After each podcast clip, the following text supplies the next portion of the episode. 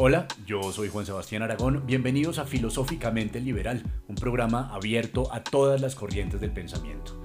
En el episodio de hoy nos acompaña Carlos Díez Fonnegra, decano de la Facultad de Matemáticas e Ingenierías de la Fundación Universitaria Conrad Lorenz. Carlos es matemático de la Conrad Lorenz y magíster en educación de la Universidad de los Andes.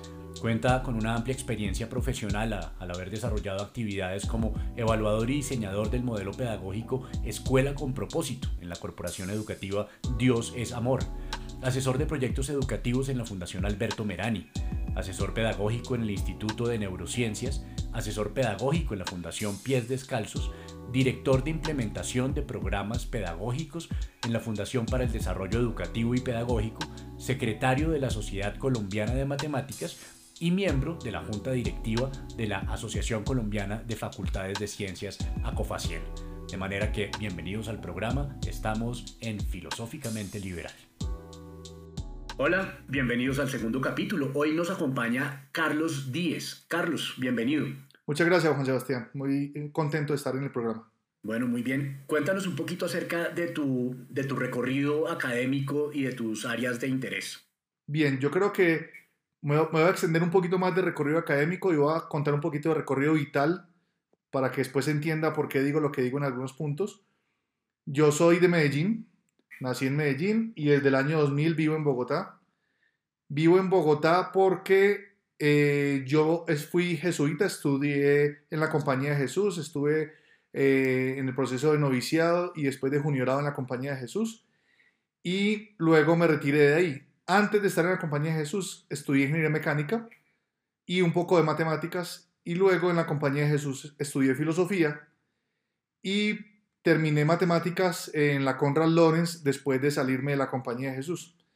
Eh, también tengo una maestría en educación y estoy cursando en este momento, ya soy candidato a doctor en eh, el doctorado en educación matemática de la Universidad Antonio Nariño. Muy bien, muy bien, Carlos. Y bueno, empecemos por, por el tema que, que, está ocupando nuestras mentes en gran medida en este momento y es la pandemia. ¿Cómo, cómo te ha ido a ti en la pandemia y, y, qué implicaciones ha tenido para la forma en que trabajas, tanto desde lo positivo como lo, de, lo, lo, negativo? ¿Qué obstáculos has encontrado y qué, qué ventajas has encontrado?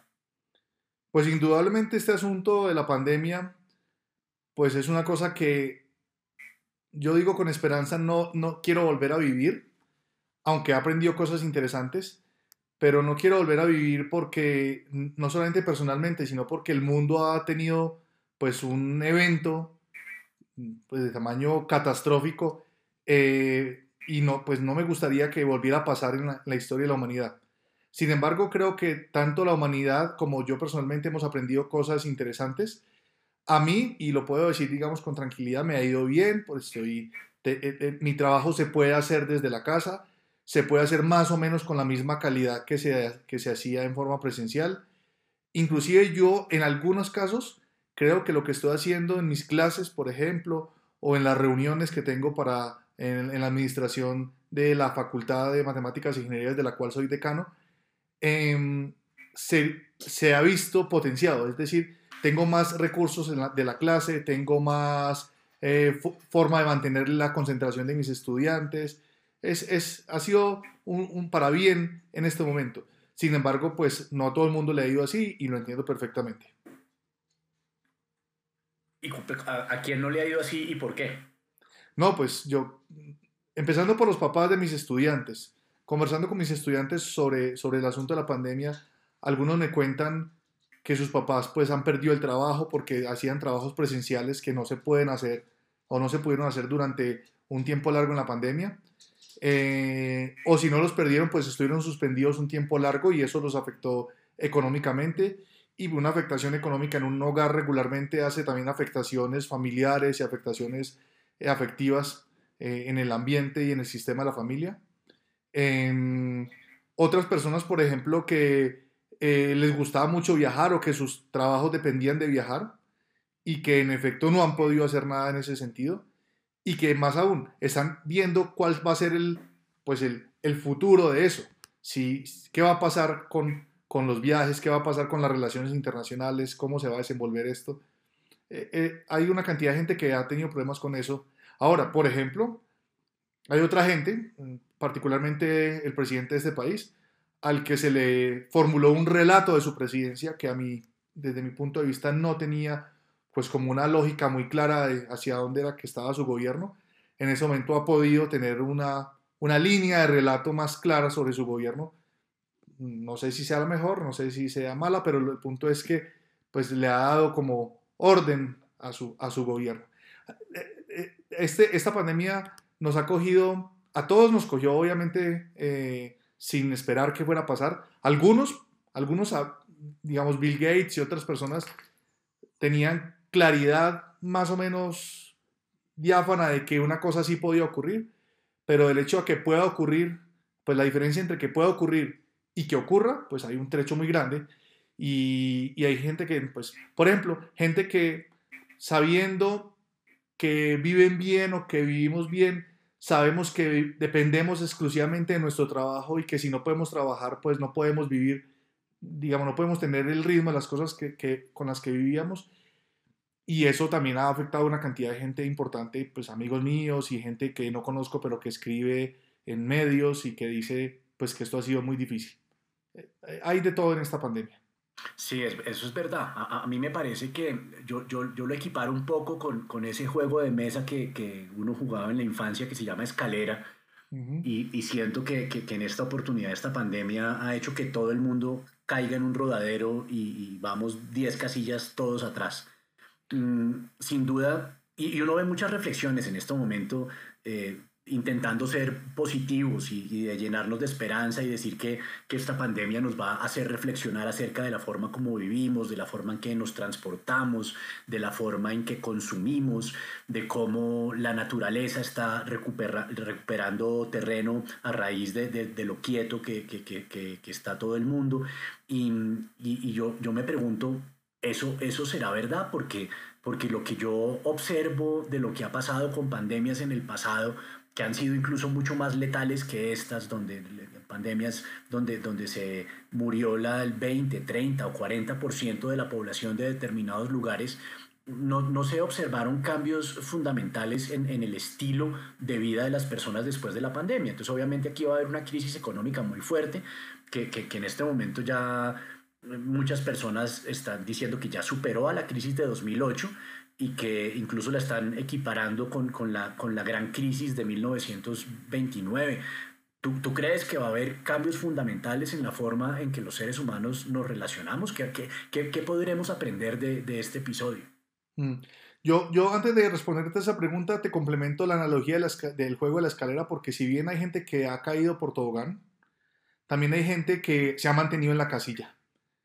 Y hay otra gente que ha podido subir por la escalera. ¿sí? O sea, es, e, e, esto, lo que, esto se parece más a un golpe de mesa, ¿sí? Donde hay unas fichas en la mesa, dimos un golpe y la gente cayó a otro lado. Unos quedaron en el mismo sitio, pero otros indudablemente se movieron para bien y otros para mal.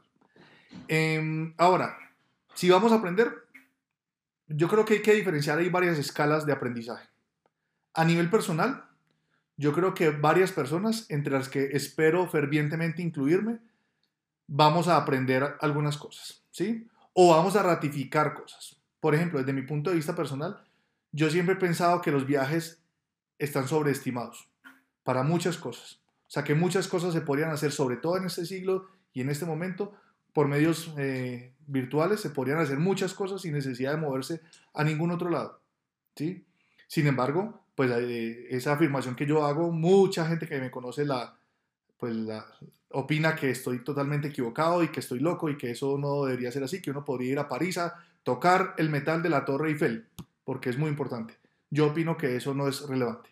Yo opino que si la quieres conocer, hay muchas formas de conocerla que no es necesariamente moverse hasta París. Ahora, mm, entonces yo espero aprender, ratificar algunas cosas de las que, de las que yo pensaba. También espero aprender cosas, ¿sí? De hecho, ya he aprendido algunas cosas que, que me parecen importantes. Ahorita puedo contar alguna. Eso a la escala personal, sí, yo creo que hay personas que vamos a aprender y creo que mal que bien todos vamos a reflexionar sobre nuestra, sobre nuestra estadía en el mundo. A nivel global yo lo veo más, más eh, difícil porque la inercia es muy grande, ¿sí? podemos estar en una crisis económica, pero en cuanto, en cuanto podamos hacer las cosas, pues para darte una idea, ahora que estoy hablando de París, eh, ayer estaba leyendo una noticia de cuál fue la, qué fue lo, de las cosas que primero hicieron los franceses cuando les quitaron el aislamiento. ¿Supiste cuál fue?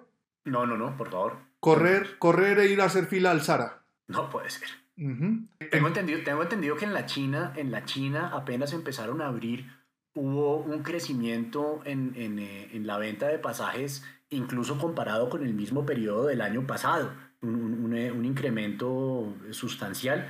La gente estaba como desesperada por, por viajar en, en, algo que, un término que yo no conocía y se llama el, el turismo étnico, y tiene que ver con las personas, por ejemplo, estudiantes costeños que viven en Bogotá y que, que, que, han pasado toda esta cuarentena aquí en Bogotá y que apenas tengan la oportunidad van a salir corriendo para sus regiones, como lo voy a hacer yo a ir a, visitar a mi madre que vive en Cartagena, apenas pueda me voy para allá. Claro, eso es un péndulo sociológico, o sea, un efecto, un fenómeno de estos produce un efecto de péndulo sociológico y es que todo lo que no podías hacer, ahora lo vas a querer hacer hasta que te canses de hacer eso y entonces, y el péndulo se va moviendo y se va amortiguando hasta que vuelve otra vez a ponerse más o menos donde estaba anteriormente gracias a la inercia sociológica. Que esa inercia sociológica depende de factores políticos, económicos, ¿sí? No muy lejos, nuestro gobierno está pensando cuando termine esta epidemia en volver otra vez a lo que estábamos antes, que si mal no recuerdan, era un estado más o menos eh, caótico en el que había eh, marchas cada ocho días o más y donde el SMAT eh, intentaba aplacar esas marchas mientras que el gobierno hacía caso omiso y decía que eso no había pasado.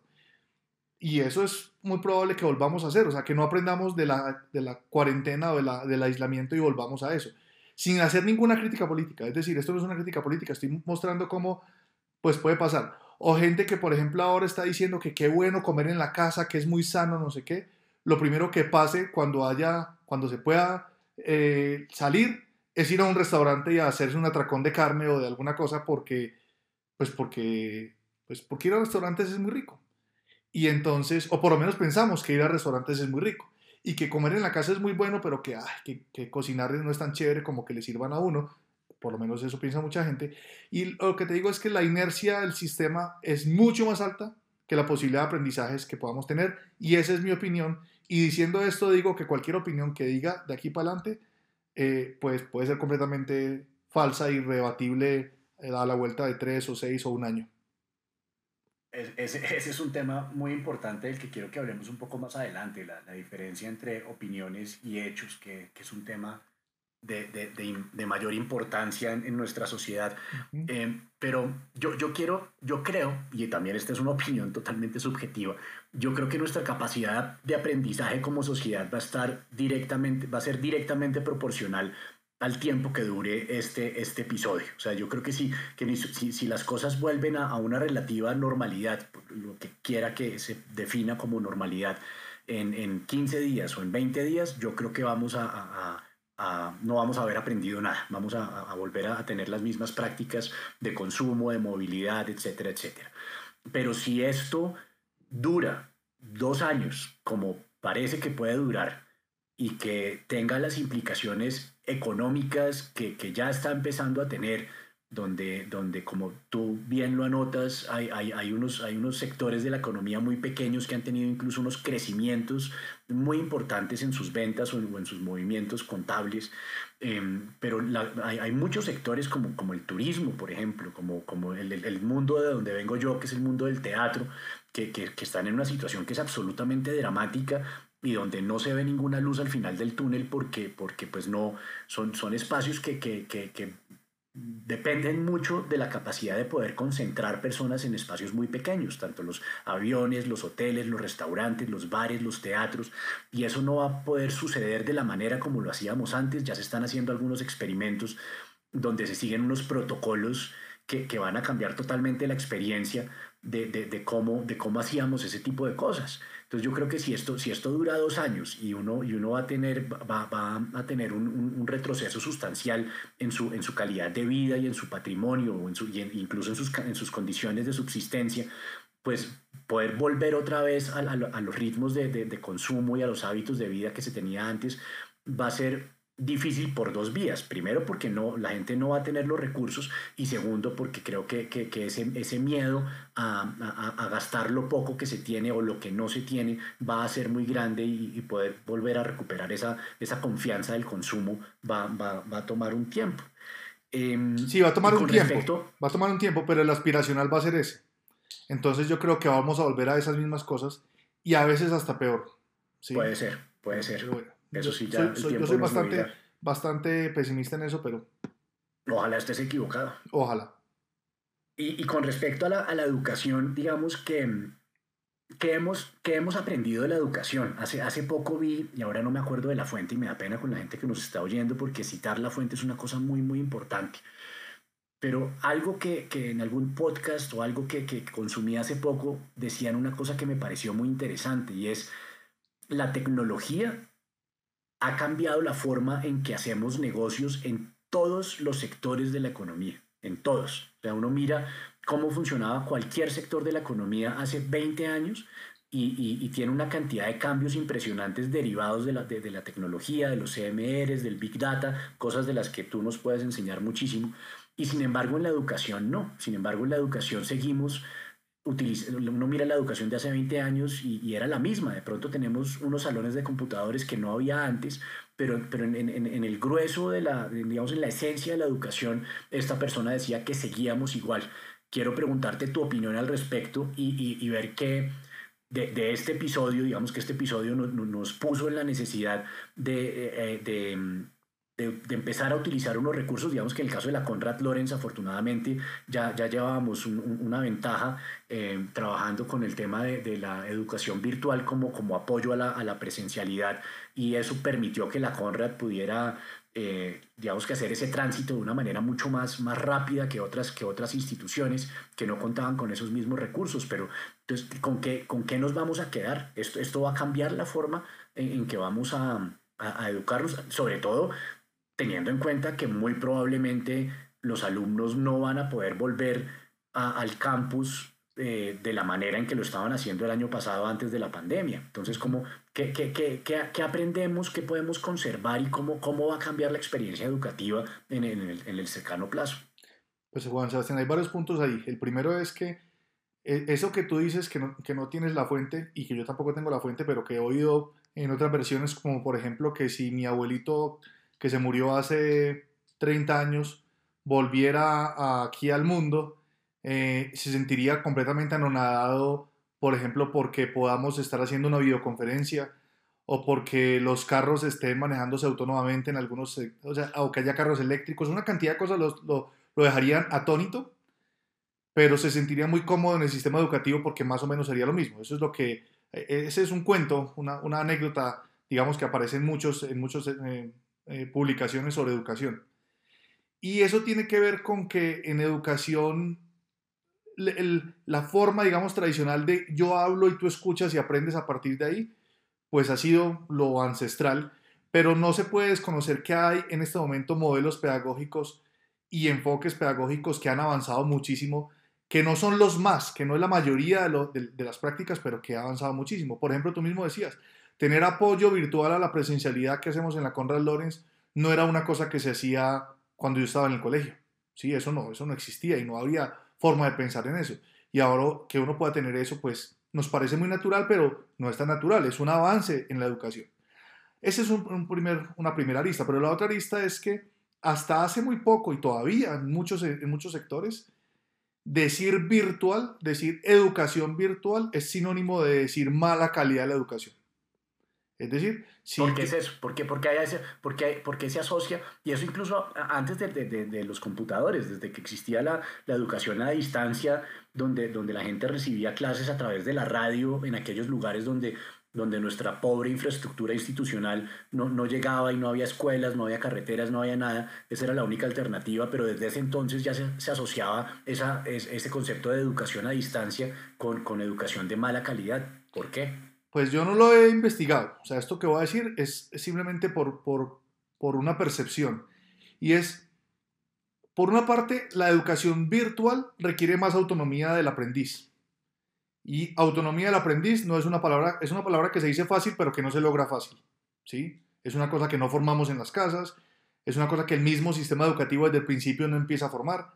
Entonces es difícil tener eso y la gente siente que aprende menos y que le cuesta mucho más, o sea, peores resultados con más esfuerzo, dice, pues la educación virtual es, es de menor calidad.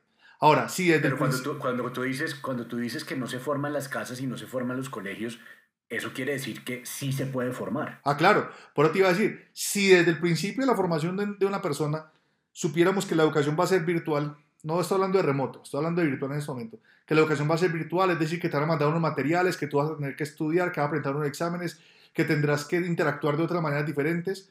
Si desde el principio de la educación, desde que mi hijo nace, yo sé que su kinder va a ser virtual, que su primario va a ser virtual, pues se empiezan a formar una serie de valores que seguramente van a hacer que la educación virtual tenga iguales o inclusive mejores resultados que la educación presencial, porque la educación presencial, eh, voy a decir una palabra que está muy de moda por estos días que se está grabando este podcast, es muy atenida. Y es, pues yo me siento y pues espero que me digan, y estoy cómodo. De hecho, yo como profesor he hecho experimentos en clase, en clase presencial, de incomodar a los estudiantes haciendo que sean más autónomos y se molestan. O sea, como, no, profe, es que yo vine aquí fue para que usted me diera la clase. Pues si fuera para estudiar yo mismo, voy para internet. Y entonces uno dice, mm, tienes toda la razón. ¿Qué está haciendo, qué hace un profesor en clase que sea diferente de lo que puede hacer un video en internet? Tenemos que pensar en, en cuál es el rol del profesor, que debe ser mejor o ser diferente por lo menos que lo que es simplemente ver un video o leer un texto. En todo caso, si uno pudiera lograr unos valores de, educación virtual desde, desde pequeño, pues uno podría lograr algunas cosas que no se, que no se, pues que no están en este momento como, como, como asuntos de calidad. Lo que te decía, virtual sinónimo de mala calidad. De hecho, en muchos ambientes que yo conozco, decir creemos algo virtual, dicen no, no, no, no, no, no, porque es que nosotros aquí somos de calidad. Y yo creo que, yo creo que, pues ahora esto nos demuestra, o sea, la educación remota aceleró a la educación, le, puso el acelerador de la manera más impresionante. Lo que no hemos podido hacer en 30 años, se logró hacer en dos semanas para muchas instituciones. ¿Sí? Y, y pensar no solamente en que eh, si no existe el Internet, entonces, ¿qué hago? Como, por ejemplo, hacer clases por WhatsApp. O sea, una cantidad de cosas que, que, no se podían, que no se habían ni pensado y que si se pensaban, como te digo, se decían, no, no, pero usted por qué está pensando eso, si eso es de mala calidad. Eh, pues, de hecho, universidades como la UNAD, como la Universidad Nacional a Distancia, abierta de distancia en Colombia, pues si uno se gradúa de la UNAD, algunas veces lo miran como con cara de mmm, programa virtual, o sea que eso no es tan bueno, o sea, no eres tan buen profesional como quien se graduó de un programa presencial. O tú haces tu maestría, de hecho hasta hace poco, hacer una maestría virtual pues mm, una maestría virtual, mm, eso no es tan bueno, ¿sí? Pero ahora hay maestrías virtuales que tienen mejores, mejor calidad que algunas maestrías presenciales eh, colombianas y de afuera, ¿sí? Entonces, yo creo que eh, eh, eso, lo que nos ha mostrado esta pandemia es empezar a cambiar la, la lógica. Yo tengo estudiantes que me dicen, profe, si esto sigue virtual, dicen ellos, pero esto no es virtual sino remoto, si esto sigue virtual, yo no sé si yo seguiría. Y yo les digo, dígame qué cosa de las que usted hacía en la universidad estudiando, no en las relaciones ni en la cafetería, sino estudiando qué cosas se le ha visto perjudicada aquí. Entonces, ah, no, que es que ahora tengo, me, cuesta más prestar atención. Ah, pues igual en la universidad. Si en la universidad hiciéramos la clase en la cafetería y estuvieran cantando, seguramente sería muy difícil prestar atención a la clase. Pero por eso tenemos un salón de clase privilegiado para hacer la clase y usted está sentado frente a un tablero y frente a un profesor. ¿Por qué no dispone ese mismo espacio en su casa? Eh, no, profe, es que el Internet, ah, el Internet no tiene nada que ver con la calidad de la educación. Es decir, lo que necesita esto es proveerse de un mejor Internet para poder lograr tener la comunicación. Es decir, son una cantidad de factores externos a la educación que realmente no la, afectan, pero que realmente no son de la educación. ¿sí? Entonces, yo creo que un aprendizaje, eso sí va a pasar, un aprendizaje que estamos teniendo es que la palabra virtual está empezando a coger un, una mejor perspectiva de lo, que tenía, de lo que tenía antes. Y que la gente va a empezar a decir, y eso es una cosa que las universidades, los colegios, las instituciones educativas, en todos los sentidos nos tenemos que preguntar. Y es, eh, oiga, que, ¿cómo vamos nosotros a aprovechar esta ola? ¿Cómo realmente, y aprovechar en el buen sentido de la palabra, es decir, ¿cómo, no nos va, cómo vamos a lograr formar a las personas por medios alternativos a la presencialidad? O usando la presencialidad y otros medios alternativos para lograr sacar todo el potencial de aprendizaje de las personas y, y quitar una cantidad de restricciones que había con la presencialidad. Por ejemplo, estudiantes de todas partes de Bogotá, particularmente en ciudades grandes, que necesitan andar una hora, una hora y media, dos horas para poder ir a tomar dos horas de clase. Eso no es nada eficiente. O sea, en, ningún sentido eso es eficiente. Hay formas de hacerlo de otra manera, ¿sí? Hay, hay pero mira, con todo y eso, eh, los, los programas, en este momento un registro calificado en Colombia se da para educación presencial, ¿sí? O sea, y queda limitado a eso y tienes que, no puedes tener un porcentaje muy alto de virtualidad o remoticidad, si se puede decir así, porque ya estás infringiendo una ley. Ese tipo de cosas, ese tipo de, de ideas tienen que empezar a abrirse a partir de esta situación. Tienen que empezar, tenemos que empezar a pensar mucho más abierto en otras alternativas a partir de esta situación, opino yo. Tú haces una distinción que de pronto muchos de nuestros oyentes no, no, no, no entiendan y es la diferencia entre virtualidad y, y educación remota. ¿De qué se trata eso? Pues es que la educación remota es que yo te doy una clase sincrónica, ¿sí? En la medida de lo posible sincrónica, eh, en la que por lo tanto interactuamos tú y yo, ¿sí? Tú me puedes hacer preguntas que yo te respondo en el, en el mismo momento. Eh, yo te pido, te hago preguntas y te pido respuestas en el mismo momento. Y eso es educación por vía remota, ¿sí? Vamos con eso. Ahora, educación virtual puede tener sincronicidad, puede tener sincronicidad, pero también puede estar abierta a lo no sincrónico y es yo te pido que tú hagas unas actividades y te reúnas con, no, te reúnas no, sino que, mandes unas, unos trabajos colaborativos que no son sincrónicos, que no los tienes que hacer en el mismo momento con la persona, ¿sí? Y sin embargo, esa distinción entre remoto, virtual, es súper difusa, porque, porque en lo virtual también hay clases presenciales, o sea, perdón, clases sincrónicas, o sea que también hay educación por vía remota. Pero lo que yo estoy abogando es que en este momento lo que era muy claro, había una, una distinción diáfana entre presencial y virtual, no tanto entre virtual y remoto, pero había una distinción diáfana entre presencial y virtual.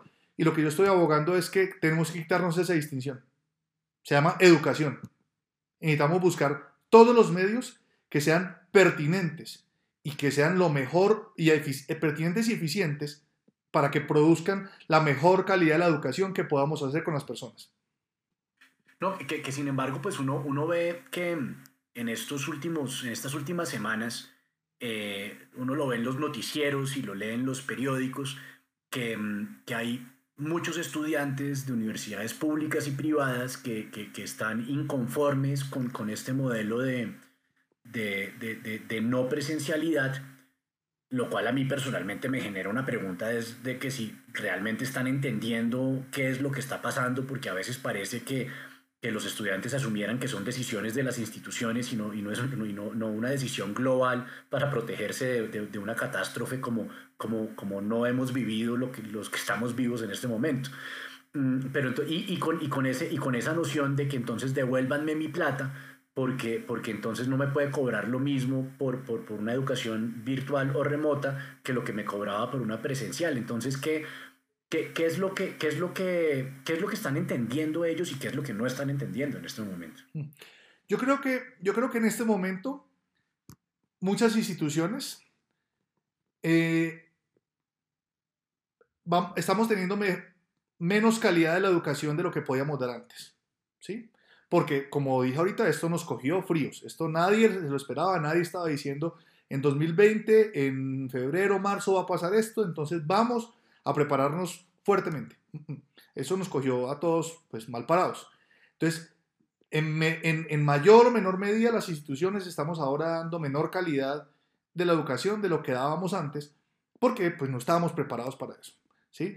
La Conrad, como tú bien dices, tenía una infraestructura de aulas virtuales, de apoyo a la presencialidad, que hizo que esa disminución de la calidad no fuera, no fuera superior, o sea, fuera, mínima, ¿sí?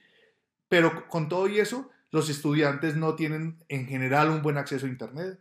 Los estudiantes en general no tienen un buen equipo de trabajo, un buen computador para poder trabajar algunos profesores no tenían buenos equipos para poder hacer una clase, por ejemplo, particularmente y en mi caso de matemáticas, es decir, si, si tú no tienes una pizarra electrónica, pues una clase de matemáticas hablando es difícil, es muy difícil y baja la calidad, la comprensión de lo que está pasando con los estudiantes. Entonces, mm, eso ha bajado, pero lo que yo, y los estudiantes yo creo que eso es lo que están percibiendo. Pero lo que no pueden quedarse es percibiendo que esto va a seguir siendo así. Es decir, las instituciones responsables nos tenemos que poner en la, en la mirada de lograr una forma de educación que mezcle la virtualidad, la educación por vía remota y la presencialidad, junto inclusive con experiencias que no se pensaban antes, pero que en otras, en, otras instituciones se piensan, y es, o en otras carreras, como el hecho de no ser presencial, sino ser, por ejemplo, no sé cómo llamar esto, salida de campo, es decir, o prácticas. Hay instituciones que han optado por no hacer la práctica únicamente al final de la carrera, sino que la práctica no sea un producto final, sino un producto de insumo, que se vaya a la práctica para tener contexto para poder hacer experiencias de aprendizaje. Es decir, hay muchas formas en educación y ninguna es absolutamente correcta, como en toda la vida no hay nada absolutamente correcto. Eh, inclusive esta afirmación que acabo de decir no es absolutamente correcta. Em, entonces, no hay, no hay nada absolutamente correcto y en ese sentido se pueden hacer experimentos. Y yo creo que una de las razones por las que la educación no ha avanzado más rápido es porque hacer experimentos es muy costoso en educación porque las personas, estando en su zona de confort, reaccionan contra el experimento. Imagínate que tú le dijeras, de hecho, todos los profesores, creo que, o todos no, pero muchos profesores hacemos experimentos en clase sobre si este parcial si, si va a ser bueno, o si este ejemplo va a estar bien, o si este video que les voy a poner en, en realidad les va a ayudar más a la comprensión. Todos hacemos experimentos. Pero creo que muy pocos somos capaces de decir, voy a hacer un experimento con ustedes, mis queridos estudiantes. Si decimos eso, los estudiantes salen de ahí de la clase a la coordinación académica, a la decanatura, a la rectoría de la universidad, a decir, ese profesor nos tiene de conejillos de indias y está experimentando con nosotros. Porque es que resulta que no, los estudiantes, no dicho, las personas creemos que hay metodologías definidas para todo en esta vida. Y eso es mentira. Es decir, en, en muchas de las cosas que estamos haciendo, incluida la educación, estamos experimentando constantemente. Nunca por mal, pues esperemos que no. Estamos experimentando para lograr mejores resultados cada vez. De eso se trata investigar y cuando lo hacemos como investigación suena bonito, pero cuando lo hacemos como experiencias de aula, la gente abre los ojos, pone un grito en el cielo y dice, este profesor está experimentando con nosotros. Pero resulta que eso es lo que hacemos todo el tiempo. Entonces, yo creo que los estudiantes no entienden muy bien el hecho de que la educación remota puede llegar a ser inclusive mucho mejor que el modelo presencial que ellos estaban experimentando antes de la pandemia, que se, puede, se pueden lograr hacer mucho mejores cosas si hacemos una buena combinación entre virtualidad, educación por vía remota y educación presencial. Eso, eso se puede lograr. Y, entonces, entonces, digamos, yo veo ahí como esencialmente dos campos en los que hay que trabajar, porque una, una de las cosas que yo pensaba era ¿Cómo habría sido esta pandemia si, hubiera, si nos hubiera tocado a nosotros con, con la tecnología que existía hace 100 años, cuando, lo, cuando sucedió la gripe española? Entonces no tendríamos las mismas posibilidades de hacer teletrabajo o trabajo en casa, no podríamos hacer educación virtual ni remota, no podríamos comunicarnos entre nosotros como lo estamos haciendo habitualmente a través de Zoom o a través de WhatsApp o lo que sea, para poder estar en contacto por lo menos virtual con la gente que no podemos abrazar hoy en día. Y, uno ve que, que, ya la gente empieza a hablar de el acceso a Internet como, como un derecho, ¿cierto? El acceso a, lo cual no, no solamente es el acceso a, Internet, tendrá que tener un computador, tendrá que tener el software que, que, necesita ese computador. Entonces ya, ya, hay una cantidad de cosas que son, que son inventos tecnológicos, que son inventos que están en algunos casos protegidos por derecho de autor, que tienen, que tienen unos costos de producción y de distribución y que ya no solamente en Colombia, sino en el mundo se está hablando de que este tipo de cosas tienen que ser garantizados, tiene que ser un derecho universal y eso es algo que, que es realmente muy reciente y que, y que sí nos trae una cantidad de ventajas y, y potencialmente nos, nos, puede permitir seguir viviendo eh, de, de, una manera distinta, no perder tanto tiempo en la movilidad, eh, no, no, hacer, no hacer viajes que no, que no son necesarios, como lo mencionabas antes, por un lado, y por otro lado, también es muy importante trabajar en, en, las mal llamadas habilidades blandas, que, que, yo creo que blandas no tienen nada, y que tiene que ver, por ejemplo, con la, la gestión del tiempo, con la autonomía, para, para que la gente pueda asumir la, la, la, las responsabilidades que tiene de manera autónoma sin, sin, necesidad de tener una vigilancia encima, que también es otra cosa que, que, que yo no, que yo no, no, sé eh, qué, estamos evidenciando con esta, con esta pandemia, porque, porque yo no sé si la gente con el hecho de estar sentada en un escritorio desde las 9 de la mañana hasta las 7 de la noche realmente están trabajando todo ese tiempo de manera eficiente o si solamente están calentando el escritorio. Y, y podemos trabajar también en que, en que seamos eh, mucho, más, mucho más eficientes en nuestro trabajo, que seamos mucho más productivos y que, y que podamos liberar tiempo para, para, para hacer otras cosas que, que, eleven nuestra calidad de vida, como poder, poder estar eh, con los nuestros o practicar un deporte o escribir un libro o, lo, o lo que cualquier persona quiera hacer con su vida que no sea calentar un escritorio. Mira, te cuento dos, dos, dos cosas en ese sentido. La primera es antes de la pandemia, si tú coges en noviembre del año pasado y le preguntas a la gente que tenía programas virtuales cuál era uno de los retos, si no el reto más, más duro de la educación virtual, te contestaban la deserción, igual que en la, igual que la educación presencial. Y le preguntaba uno, bueno, ¿y cuáles son las causas de la deserción en la educación virtual? Ahí sí se diferencia con la educación presencial. Ah, no, la falta de autonomía de los estudiantes. Les costaba mucho ponerse horarios, sentarse a estudiar por su cuenta. ¿Sí? Eh, le, cuesta, nos cuesta mucho a las personas de este siglo hacer eso, pues porque, no, porque siempre nos han puesto a alguien al frente que, que, como en un panóptico, nos dice lo que hay que hacer y a la hora que hay que hacerlo y con un horario que tú no pusiste, sino que te lo pusieron y lo debes cumplir. Y además se cumple en comunidad y eso en comunidad es más fácil porque para donde va Vicente, pues, ¿cómo es? ¿Para dónde va, para dónde va la gente? ¿Para dónde va, ¿Para dónde va Vicente? ¿Para dónde va la gente? ¿Listo? Bien. Ahora eso es lo primero. Lo segundo es, ayer tuve la oportunidad de, ver un video de Jaime Altozano, que quienes tú, tú, tú ahorita me, me, habías ah, dicho que hiciera una recomendación literaria, se puede literaria, pero si quieren una recomendación, sigan el video de Jaime Altozano. Es un video de música, sí, es un video de cosas interesantes sobre música, pero la, la forma de pensar del tipo es interesante. Y él en Twitch, que es una plataforma, para quienes no conozcan, una plataforma para hacer streaming de videojuegos, ¿sí? O sea, eso, eso ya existe.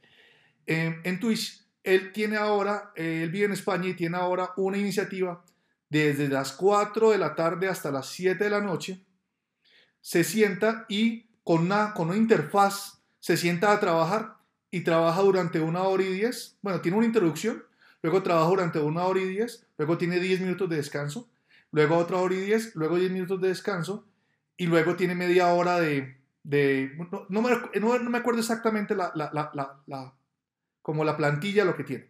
Pero lo que les quiero decir es que no lo está haciendo solo. En este momento tiene alrededor de 10.000 personas haciendo eso con él. Entonces se sientan y trabajan y ponen su pantalla y trabajan juiciosos en lo que estén trabajando y se comparten cosas entre ellos, pero trabajan juiciosos en leer una novela que no leído nunca en la vida y que querían leer y que no han tenido el tiempo, en aprender a tocar un instrumento, en hacer las tareas para el colegio la universidad, en lo que sea que tengan que trabajar, trabajan juiciosos. Y a la hora y diez suena la campana y salen al recreo de 10 minutos y conversan sobre algunas cosas en pequeñas comunidades y vuelven otra vez a trabajar. O sea, está haciendo un colegio, ¿sí? En Twitch. ¿Listo? O está haciendo una oficina en Twitch. Y eso ha logrado que la gente tenga esa autonomía que no tenía antes y que decía, no he, no he podido sacar el tiempo para leerme un libro. Pues ahí lo tienes, ahí lo puedes hacer.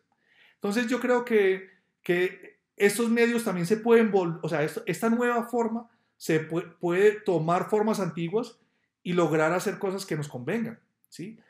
Entonces, volviendo al punto, los estudiantes que dicen que, que es que esto es, es menos bueno que antes, yo les tengo que decir, no, esto, tiene, esto es mucho mejor que antes, mucho mejor que antes. Es decir, no andar dos horas para ir a un sitio para poder hacer es mucho mejor que antes. Ahora, hay otras cosas que no son mucho mejor que antes. Hacer un laboratorio, poder comunicarse con las personas. Ah, sí, esas cosas se pueden lograr hacer de, manera, o sea, de maneras alternativas. La gente que hace homeschooling hace rato tiene formas de hacer esto. La gente que hace educación virtual hace rato tiene formas de hacer esto. Es decir, no nos tenemos que inventar el agua tibia, tenemos que tomar esas experiencias y repotencializarlas como digo yo, haciendo ya una síntesis más clara entre remoto, virtual y presencial, haciendo una síntesis más, más efectiva de esos tres componentes. Eso nos puede llevar mucho más adelante. Y, hay una cosa que a mí me preocupa mucho, obviamente todas las instituciones educativas están muy preocupadas con, con, la eventual deserción que pueda traer esta, esta tragedia económica y pues uno entiende que en un país donde la, donde la educación no es gratuita, donde no está asumida por el Estado, eh, pues la gente no va a tener con qué pagar las matrículas, a pesar de los, de los esfuerzos que están haciendo varias instituciones por, por dar algunos alivios en este semestre durante, durante la pandemia, pero, pero a mí lo que me preocupa es que este, este es el momento más importante para estudiar, si es que no, no, son todos los momentos importantes para estudiar, pero, pero esta pandemia va a catalizar una cantidad de cosas que de pronto estaban entre el tintero con respecto a cómo automatizar procesos. Y, y muy probablemente esta pandemia va a catalizar la velocidad con la que ciertos trabajos van a ser reemplazados por la inteligencia artificial. Entonces, eh, capacitarse en este momento poder estar enterado de cuáles son los grandes retos que trae el mediano y el corto plazo y cómo, y cómo, cómo encajar como, como persona dentro de esos retos es, es, es muy importante. Y cuando, cuando, esto, cuando esto termine, porque pues todo, todo pasa, pues son, son aquellos que estén mejor capacitados los que se van a poder montar en la, en la cresta de la ola. Claro, e, esa, esa cresta de la ola, esa, esa imagen, esa figura que acabas de hacer es justamente la que yo me he imaginado en estos días y es que si hay un momento importante para, para, para estudiar, es este. Porque claramente esta pandemia está creando una depresión, ¿sí? Una depresión económica, una depresión social, está creando una depresión. Estamos, estamos, si lo ponemos en términos de ola, estamos en el valle de la ola. Pero cualquiera que haya visto una ola sabe que después del valle viene la cresta. Y lo que hay que hacer es estar preparados, o sea, tener la buena tabla de surf si uno quiere remontar la cresta. Si uno en cambio en este momento se niega y dice, no, yo no voy a conseguir mi tabla de surf. Eso lo dejo para después. Si la empieza a conseguir cuando esté la cresta, la va a tener conseguida cuando vaya a otro valle, donde ya no le va a servir mucho. O sea, es, es, eso es una, yo creo que es una de las cosas que hay que hacer. Eso, eso, tal vez, como, como estaba diciendo ahorita, tal vez nada sea verdad absolutamente, pero si hay algo que uno pudiera decir que es verdad, es que la historia es cíclica y que uno tiene que mirar qué ha pasado antes para decir, venga, voy a, voy a prepararme porque esto viene. Entonces, este es un momento ideal para prepararse, para prepararse en todos los sentidos. No solamente estudiar, sino eh, afincarse en algunos valores que uno quiera tener eh, para, para, para, poder aprovechar bien la, la cresta. En este es el momento de, de, prepararse. Y eso es, eso es fundamental. los, los valles son momentos de preparación y las crestas son un momento de acción. Eso, eso es así.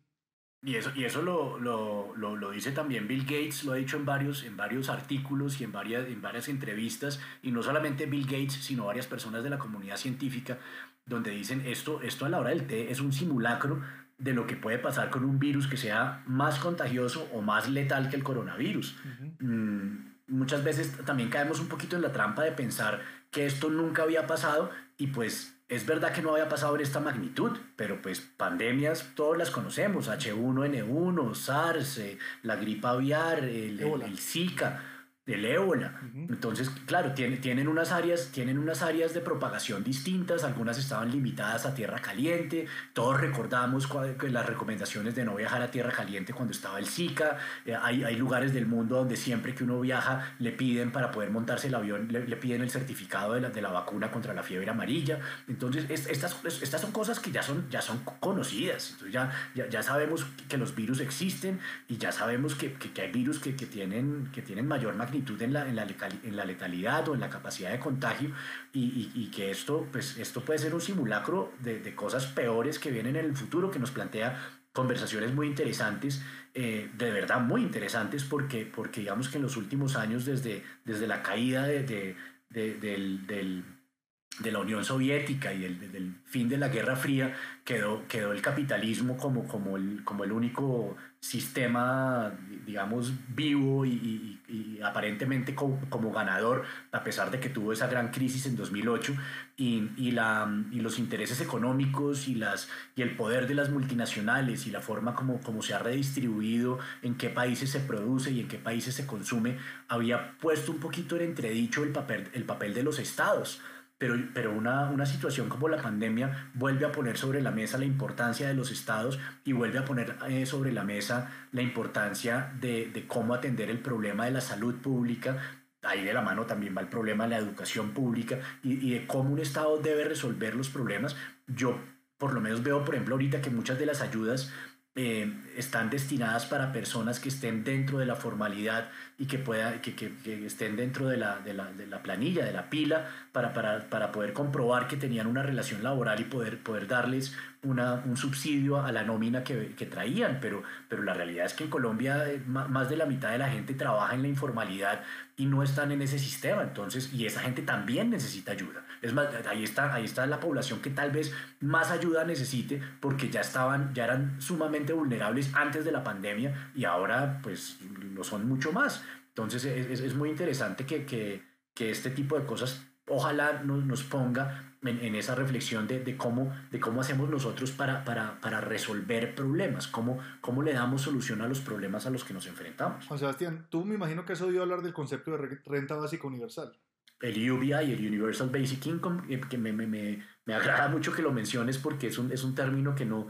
no es muy conocido por estos lares. Bien, pues en, en, en otros lares, e, ese concepto de renta básica universal que, que, emana de los gobiernos socialistas y que los gobiernos capitalistas ven como, como la, per, la perdición y la pernicia más grande de los, de los estados al dar, voy a explicar básicamente en lo que yo entiendo, que yo no soy economista, hago claridad ahí, y es poder dar un ingreso básico a las personas periódicamente para que tengan con qué subsistir y eso no obsta para que trabajen y produzcan y hagan otras cosas, pero que pues que pues que tengan con qué subsistir. Eh, un estado capitalista ve eso como como si le doy a esa persona con qué comer, entonces esta persona no va a hacer nada y entonces el Estado capitalista necesita que la gente produzca, porque si no produce no hay nada que vender, y si no hay nada que vender no hay nada que comprar, y pues el motor, el motor del capitalismo se para.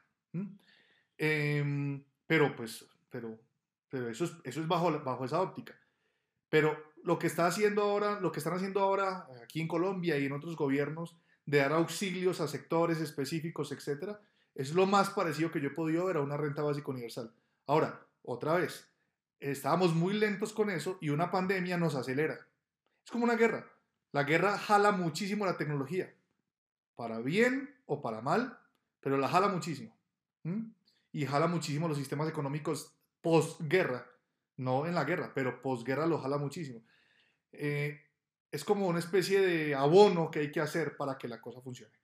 Pues ahora tenemos una especie de guerra con unas características un poquito diferentes y, y, la renta básica universal y la educación, pero la renta básica universal está teniendo un auge grande. Y claro, yo creo que eso que decíamos al principio de nuestra conversación y ese, ese golpe de mesa eh, podría ser que la gente realmente pudiera ponerse a trabajar otra vez y reinventarse más fácil si tuviera garantizada una subsistencia. Es decir, si, si, a mí, si mi negocio se, se muere, yo hacía X cosa y mi negocio se muere porque con una pandemia, con un virus o con lo que sea, no se puede volver a hacer. No sé, por ejemplo, de alguna manera todos los seres humanos nos tenemos que pasar a vivir a clima más frío porque todo el clima caliente de cierta temperatura para arriba fue invadido por avispas carnívoras asesinas que no pueden subir sino hasta los 2000 metros. Pues todos nos tenemos que pasar a vivir más arriba de 2000 metros y todo lo que quede por debajo de 2000 metros se muere. Pero si tuviéramos una renta básica universal, podríamos reinventarnos mucho más rápido y con menos traumatismo social que si no tenemos una cosa de esas y nos toca a cada uno la ley, la ley del, del, más fuerte. Porque una cosa que a mí me preocupa y que no te la dije ahorita, pero pues que me atrevo a decir ahorita, es que después de una pandemia de estas, lo que viene sea una época de guerra, ¿sí? Una época donde, sí, una época donde mande el más fuerte y no necesariamente el más inteligente, ni el más bondadoso, ni el más bonito, sino el más fuerte, ¿sí? y es el que, el que más pueda congregar gente a su alrededor para armar un ejército y tomarse ciertas posiciones estratégicas que necesite para poder subsistir. Y eso, pues yo espero que, eso yo creo que, tú lo decías ahorita, eso es directamente proporcional, aunque la palabra proporcional no funciona ahí, pero está correlacionado con la duración de la pandemia. Si esto dura mucho tiempo, la probabilidad de que lleguemos a un estado de ese tipo es más alta. Bueno, ahí me, por, por, dos caminos me, me, me, me llevas a, a, a, citar a una de las, de las voces más interesantes en mi concepto de, de, del presente y es Yuval Noah Harari, este historiador israelí que, que, que, ha escrito estos libros que han tenido un gran impacto, que son eh, Sapiens, Homo Deus y 21 lecciones para, para el siglo XXI. Y él, con respecto a lo del UBI, él eh, se hace una pregunta, es qué tan universal, qué tan básico y qué tan ingreso, ¿cierto? es, porque, porque ahí lo que, lo que yo he oído o lo que he podido entender en las conversaciones que he oído es que en, en, en los, en, en, las universidades y en los foros de Estados Unidos y de Europa están hablando del ingreso básico universal por una razón, que es una razón prepandemia, y es ellos están asumiendo, están especulando que la inmensa mayoría de los trabajos que realizamos los seres humanos van a ser reemplazados por la inteligencia artificial. Y que en un escenario donde todos los trabajos sean realizados por la inteligencia artificial, pues vamos a tener un desempleo masivo y, vamos y eso va a generar una cantidad de problemas sociales y de tensiones sociales que se dice que una, una de las soluciones puede ser que esa riqueza que generen los robots pues se pueda distribuir a través de un salario básico universal para todo el mundo, para que la gente pueda vivir, hacer lo que quiera y no tengan, y no tengan que trabajar para vivir porque no va a haber trabajo.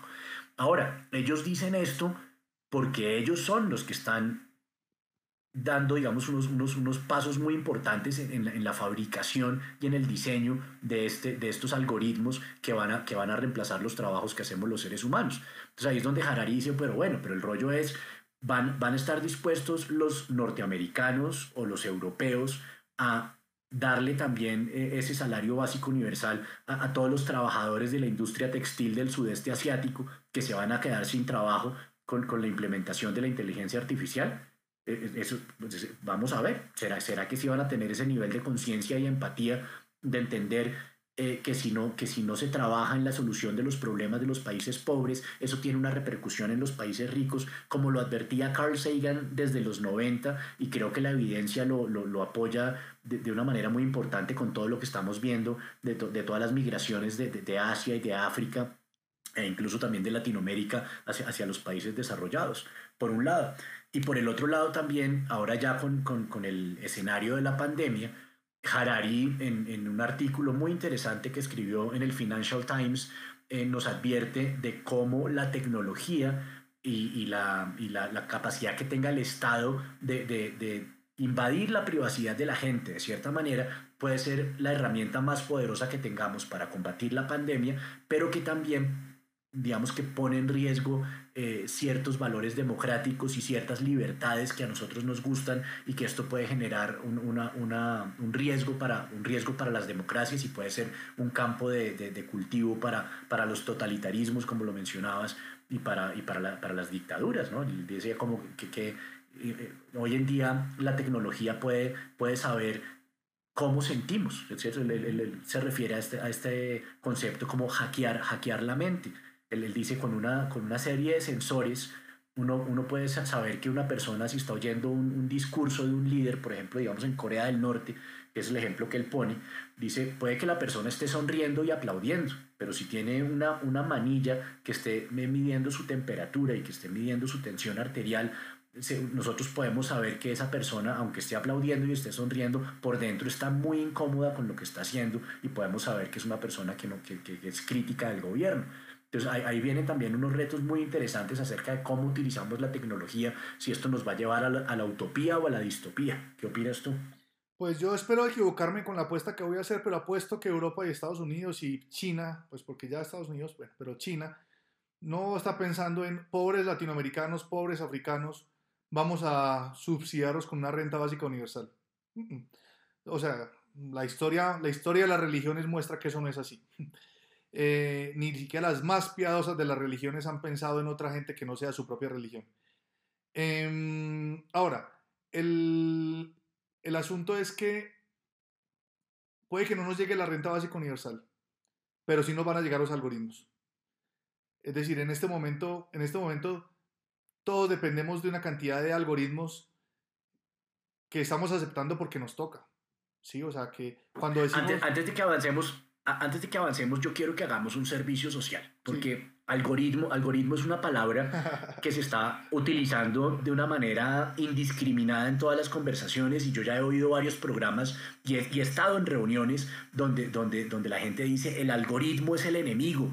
Eh, y, y, y, yo siento que, que, que, la gente ni siquiera sabe definir qué es un algoritmo. Ayúdanos con eso, Carlos. ¿Qué es un algoritmo? Primero, parece bobo lo que voy a decir, pero siendo matemático lo voy a decir.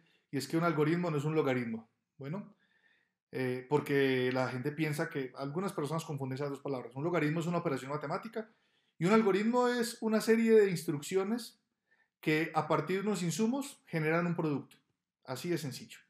Es decir... Como una receta de cocina, por ejemplo. Una receta todos tenemos algoritmos para lavarnos los dientes, para vestirnos, para... ¿Sí? Ahora, cuando esos algoritmos tienen que ver con la forma como pensamos o sentimos, pues entonces ya es a otro precio. Pues, son bobadas, pero por ejemplo, estoy viendo, estoy viendo YouTube, ¿sí?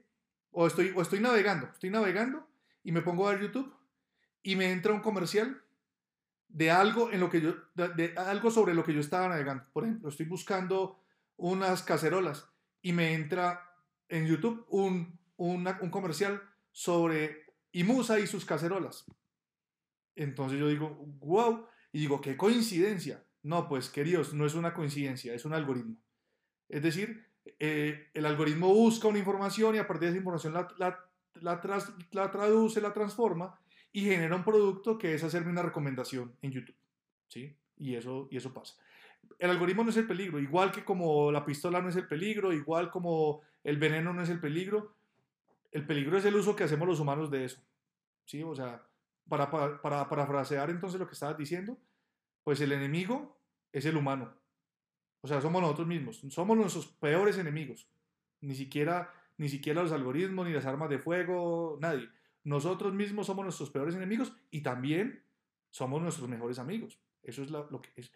De eso se trata justamente la educación, ¿no? De intentar que la gente se vuelva el mejor amigo de, sus, de su prójimo en lo que pueda hacer. Ahora, volviendo al punto, los, en este momento puede que la China no nos envíe plata para la, para la renta básica universal, pero es probable que un algoritmo que se desarrolle en China eh, llegue rápidamente a Colombia en, muchas formas, de muchas maneras. ¿sí? Eh, algoritmos de consumo, algoritmos de medicina, algoritmos de medición de sentimientos y de emociones, algoritmos de, eh, por ejemplo, de optimización de empresas, de optimización de procesos deportivos. Es decir, hay muchas cosas que, que, se sacan en cualquier parte del mundo y que llegan de manera casi inmediata al otro lado a través de Internet. ¿sí? porque es información y la información se mueve muy rápido. El lío está en que sí o sí los gobiernos van a tener que lograr que las personas, mejor dicho, sí o sí es que o los gobiernos logran que las personas tengan un mínimo bienestar o las personas nos vamos a buscar ese mínimo bienestar. Y ahí es donde es mi miedo de una sociedad de la guerra. Yo, yo siempre he pensado en esta, en esta historia de la evolución que también eh, Harari hace y es que éramos recolectores inicialmente, luego fuimos agricultores porque nos tuvimos que sedentarizar, luego nos empezaron a sobrar las cosas, entonces fuimos una sociedad de comercio, pero también podíamos comerciar otras cosas que eran servicios, entonces aprendimos no solamente a tener bienes físicos, sino un poquito de bienes, de, saber cosas, de, saber hacer cosas para poder proveer servicios, pero ese saber hacer cosas también nos llevó a saber cosas, entonces nos volvimos a sociedad de conocimiento, y todas esas sociedades coexisten, eso no es que una sociedad haya sacado la otra, todas coexisten. Pero ¿a qué punto? Mejor dicho, ¿cuál es la próxima sociedad? ¿Cuál es la apuesta de la próxima sociedad? Y ahora hay que tener en cuenta que esa próxima sociedad está a la vuelta de la esquina, porque cada vez las sociedades nuevas llegan más rápido que lo que llegaron las sociedades antiguas. Entonces yo pues esperaría que un gobierno sensato, simplemente por, por puro proselitismo político, pensar en que tener, en que garantizar el bienestar mínimo de las personas, ahora ese mínimo es el problemita, pero en que garantizar el bienestar mínimo de las personas es básico para poder tener estados en paz, para poder desarrollar cosas interesantes para todos, para, para muchas cosas, que ese bienestar mínimo es básico. Y yo creo que lo podemos lograr. yo, yo, yo, creo que estaba pensando el otro día que en Colombia tenemos un ejemplo cercano. Em, y, y, de hecho oía a, un eh, importante personaje político colombiano decirlo hace poco, y es cuando el coronavirus era la guerrilla, eh, que al, un virus al que no le paramos eh, muchas bolas cuando, cuando simplemente tenía un área de influencia rural, pero que cuando ya empezó a acercarse a las ciudades realmente empezó a preocuparnos, que fue, eh, digamos que en la década de los 90, Colombia tomó una, una serie de decisiones para enfrentar esa pandemia. Y eso implicó coger un ejército que nosotros teníamos que estaba mal financiado, mal vestido, mal armado, que, cuya base eran los muchachos que prestaban el servicio militar, lo cual hacía que se perdiera la experiencia año a año y tocar empezar a capacitar todo. Empezamos a hacer una serie de, de, de, cambios y inversiones, sobre todo de inversiones, que llevó a que en el curso de, una década eh, Colombia tuviera el ejército más grande de América en proporción a su población. Y, hoy en día, pues, digamos que eso, eso cambió, cambió los números en, en, esa lucha contra ese virus. Entonces, yo creo que este es el momento donde tendremos que plantearnos como país qué, qué, qué decisiones vamos a, a, tomar y cómo vamos a canalizar los recursos para, para combatir este, este, nuevo, este, este, nuevo, este nuevo virus por un lado y los, y los problemas que, que, vamos a enfrentar de aquí en adelante, porque pues sin duda este, este, este valle que, que va a representar esta crisis económica pues nos va, nos va a devolver algunos años en, en, en, el, en los avances que hemos logrado a nivel de país. Pues no hay, no hay mejor aglutinador que un enemigo común, ¿no? Totalmente. Entonces, todos esos, todos esos aforismos que digo son totalmente falsos, porque nada es cierto. Pero, pero no hay mejor aglutinador que un enemigo común y ahora tenemos un enemigo común que es el coronavirus. Y mal que bien, ojalá lo tengamos, pero ojalá que podamos aprender a convivir con él de una manera sensata para que siendo un enemigo nos permita aglutinarnos y pensar en otras cosas. Por ejemplo, ya lo decimos, nos ha permitido pensar en que la educación puede evolucionar así, rápido, sin pedirle permiso a tanta gente nos ha permitido pensar que podemos dar alivios el gobierno. ¿Cuándo había un gobierno aquí en este país dispensado? De, hecho, lo dice el, gobierno nacional. Nunca en la vida se han dispensado tantos alivios como en esta, como en esta pandemia. Y puedo apostar a que se podrían dispensar más. Yo puedo apostar aquí más plata para hacer las cosas. Ahora, yo no sé de economía, de macroeconomía y de factores macroeconómicos en el país, pero solo por las evidencias que uno ve, así por encimita, uno podría pensar que hay mucho más para dispensar y de maneras más, pues, más integrales, más globales. No solamente a la gente que está en el sistema bancario o la gente que está en el sistema laboral, se pueden hacer otras cosas. Lo que pasa es que siempre hay que guardar un, as bajo la manga para los gobiernos para poder tener algo de poder en ese sentido. Pero yo creería que un, país como Colombia particularmente produce suficiente para poder producir, para poder dar una renta básica universal a toda persona que la necesite, ni siquiera a toda persona, sino a toda persona que demuestre necesitarla por X o Y razón. Y eso ya, y eso ya aliviaría mucho la carga fiscal de esa renta básica universal. Pero eso podría ayudarnos a pensar en otras cosas, ¿sí? a ir más allá. También, ojo, esto, esto tiene todo lo que ustedes quieran, porque yo de eso no sé mucho, pero, y es que tener esa renta implicaría formar a las personas de otra manera, porque pues también sabemos y, y puede pasar que si yo tengo todo lo que necesito para vivir, pues me siente y me ponga a tomar cerveza y no haga nada más porque pues ya tengo todo lo que necesito para vivir.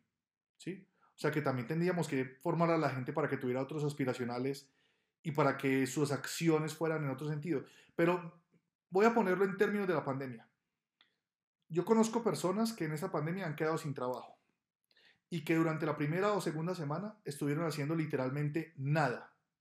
O sea, viendo televisión, sí, eso, viendo televisión. No podían salir, no pueden hacer nada, entonces veían televisión, de pronto conversaban, pero en la, tercera y cuarta semana ya empezaron a ver qué hacían, cómo hacían algún arreglo en su casa de una cosa que siempre habían tenido mala, pero que querían arreglar, pero que nunca habían tenido el tiempo de arreglarla. Y durante la quinta semana o sexta semana empezaron a pensar en leer algo. ¿Sí? Y en que, ve, y si pusiéramos un negocito de esta cosa y a pensar en otras formas. Es decir, yo creo que nadie es tan inútil ni tan atenido de quedarse sentado en la casa sin nada que hacer, aunque tenga todo para vivir.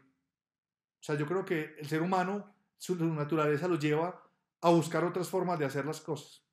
Si así no fuera, no estaríamos donde estamos, porque durante mucho tiempo la humanidad tuvo lo básico, o sea, tenía lo básico para vivir, tenía su parcela al frente y con su parcela tenía lo básico para vivir.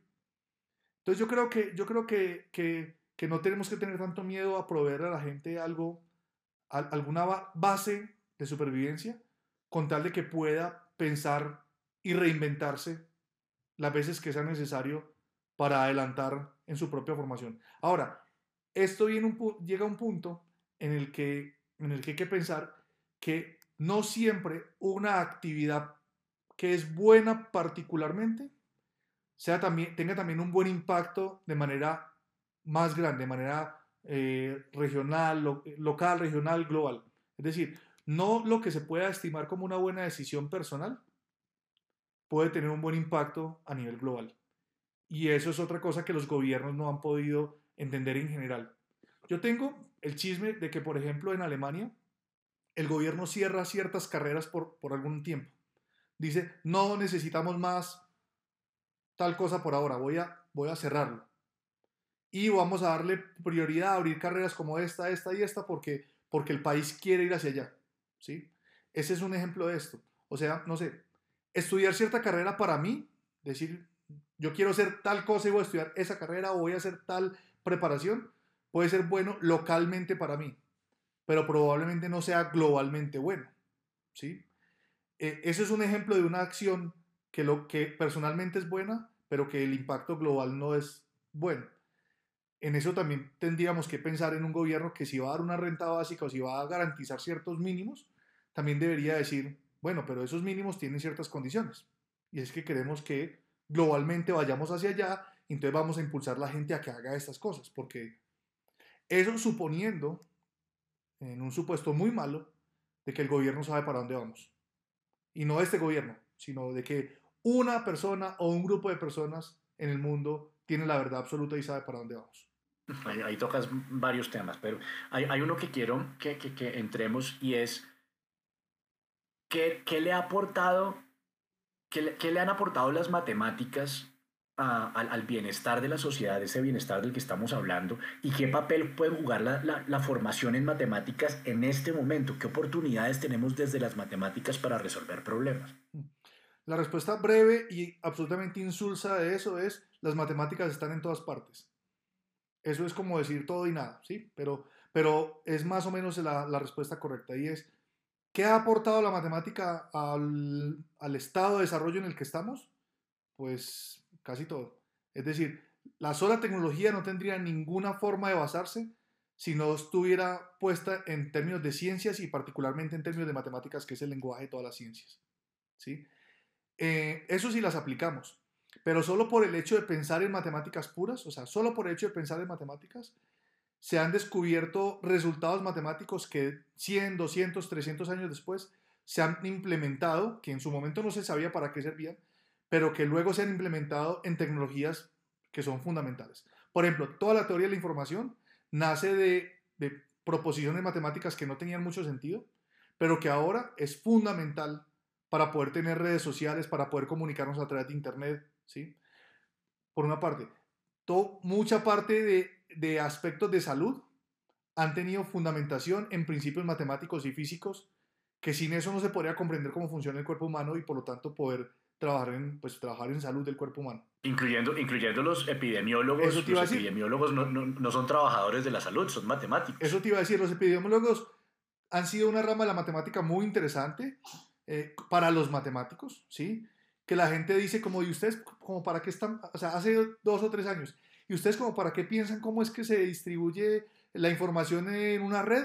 Pues es que bobada. ¿Ustedes para qué piensan cómo es que, cómo es que se modela un, un, un virus o una dispersión de abejas o... ¡Ah, ¡Qué bobada! Pero ahora, con esto, todo el mundo dijo, ¿dónde están los matemáticos que necesitamos que nos modelen esta cosa para ver si entendemos cómo funciona? Es decir, entender el mundo de manera cabal parte de las matemáticas. ¿Sí? Las matemáticas, ojo, no puede estar solamente como matemáticos, o sea, como la, profesión del matemático, que es fundamental porque da lugar al resto de matemáticas que se difunden en otras, en otras áreas. Pero las matemáticas que se ven en economía, las matemáticas que, se, que, permean la ingeniería, las matemáticas que permean la biología, las matemáticas que permean la sociología, las matemáticas que permean la psicología. Es decir, la matemática permea todas las áreas y sin eso no se podrían hacer comprensiones cabales de la existencia, pues, del, del, mundo. ¿sí? La astronomía, eh, fundamentalmente por eso digo que está en todo, aunque muchas personas no la sientan todo el tiempo. Pero, por ejemplo, y volvamos a los algoritmos. Los algoritmos los puede hacer un ingeniero de sistemas, ¿sí? Pero lo que hay debajo de un buen algoritmo es un gran contenido matemático. Y un matemático entiende muy bien eso y puede desarrollar cosas que probablemente no lo pueda desarrollar una persona si no tiene ese contenido matemático en la cabeza. Entonces, esa, por ejemplo, haciendo, haciendo publicidad, deja, yo termino haciendo publicidad un poquito a, a, mi área de trabajo. Esa es una buena tabla de surf a la que la gente podría acudir en este momento si quiere remontar bien esa cresta que nos viene en 2, 3, 4, 5 años. Es que estoy totalmente de acuerdo contigo porque yo siento, yo siento que hace falta, hace falta pedagogía, hace falta difusión. Digamos que el, el, el...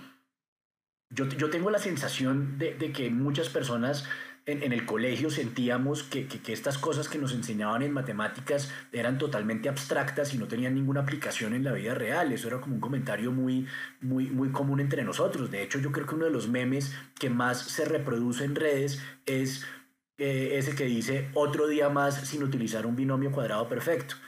Entonces, es, un, es, un, trinomio, ¿no? Es un trinomio cuadrado perfecto. Un trinomio, trinomio, perdón. Mira, gracias por corregir. Gracias. Trinomio cuadrado perfecto, gracias. Sí, claro, son tres elementos.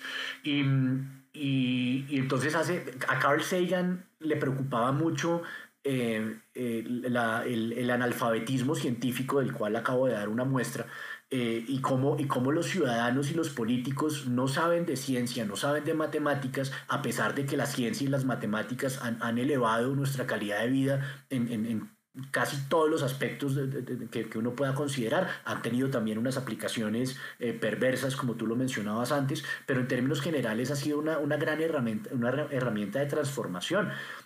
Y, y, uno ve, yo veo con envidia eh, eh, muchos eh, muchas personas que, que, que, se dedican a la, a la difusión de, de, de, la ciencia, sobre todo en Estados Unidos, como, como lo hacía Carl Sagan, como lo está haciendo ahora Neil deGrasse Tyson, eh, Bill Nye. Hay una cantidad de gente que, que, que, está hablándole a los niños, a los adolescentes y a la gente que no tiene nada que ver con la ciencia acerca de cómo la ciencia y la matemática permea todos los aspectos de la vida y, y eso yo no lo veo tanto en Colombia y, y, si tú conoces casos de gente que está haciendo este tipo de difusión, sería una, una gran ayuda que, que, me lo contaras y se lo pudiéramos contar a la gente que nos está oyendo. Es una tristeza lo que dices y lo siento profundamente en mi ser, porque pues tú eres una persona conectada con redes y todo, y con todo y eso no sientes la divulgación científica en Colombia, que en este momento está en un punto en el que nunca ha estado, está súper bien, ¿sí? Eh, hay, hay, excelentes canales, excelentes canales de divulgación científica en Colombia.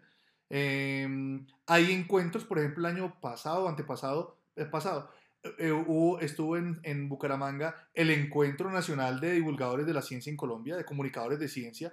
Hay una asociación de comunicación de la ciencia en Colombia, ¿sí? Hay organizaciones como la Asociación Colombiana para el Avance de la Ciencia, como la Asociación Colombiana de Facultades de Ciencias, como la Sociedad Colombiana de Matemáticas, eh, que están haciendo divulgación de la ciencia permanentemente. O sea, de hecho, ahorita el, el 14 de marzo, que es el día de PI, o el Día Internacional de las Matemáticas, recién declarado por UNESCO, hicimos toda una iniciativa de, de evangelización a través de Twitter. Pero ahí es donde a mí me queda la pullita de que estamos evangelizando a los evangelizados. O sea, hablamos de ciencia entre nosotros los científicos, pero tenemos que salir a exponernos más así como lo harían los jesuitas y los franciscanos y los dominicos en la época de la colonización de España para América. Hay que salir a esa nueva América y a, colonizar, a evangelizar, a decir la ciencia funciona.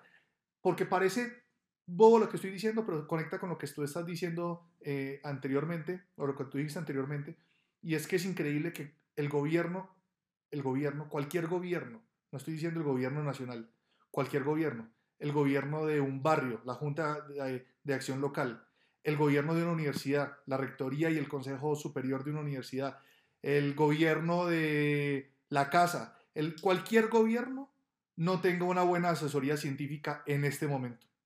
Eso no tiene sentido. ¿sí? Es tomar decisiones con los ojos tapados, es tomar decisiones por intuiciones. ¿sí? Porque además, tú bien lo dices, el analfabetismo científico de la mayor cantidad de las personas, inclusive profesionales, con formación postdoctoral y lo que quieras, el analfabetismo científico es altísimo. Y ahí vuelve otra vez mi posición, y es que una buena decisión personal puede que, medida a través de la ciencia, no sea una buena decisión global. Pero eso, eso, eso implica hacer estudios científicos, estudia, implica reconocer los fenómenos. Y para eso es que son formados los científicos o somos formados los científicos.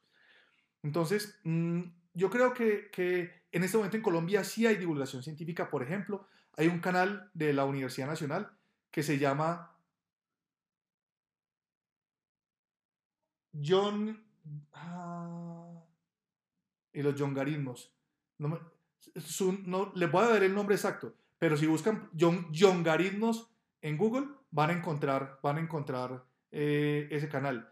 Eh, hace un tiempo tuvimos un programa en la Conrad Lorenz de divulgación de matemáticas llamado Es Tiempo de Matemáticas, del que yo fui eh, director, locutor y productor.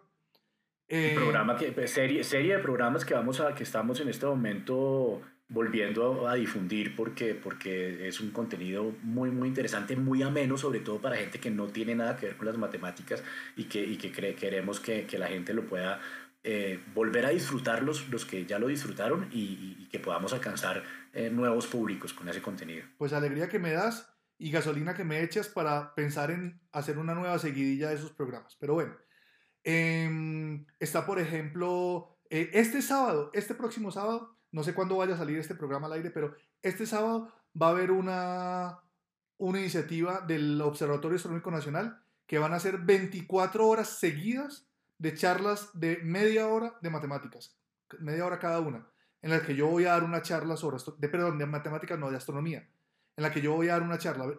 Son 24 horas de astronomía seguidas.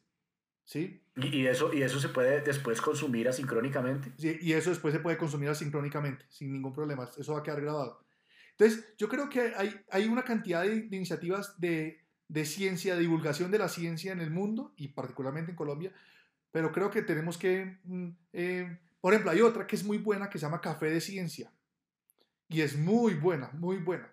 Hay, hay, y es colombiana. Hay muchas iniciativas en este momento muy interesantes que yo creo que necesitamos empezar a ampliar es el público, o sea, em, necesitamos empezar a ir a otros públicos diferentes a los públicos científicos per se. Pero sí, eso es, eh, hay, hay. Ahora, eso viene al hecho de que cualquier forma de gobierno en este momento, cualquier persona que quiera dar una instrucción a algo, debería tener una, una asesoría científica. No todas las decisiones pasan por la ciencia, pero es mejor blindarse y saber qué cosas estamos decidiendo que puedan tener consecuencias científicas, o sea, consecuencias que la ciencia pueda prever.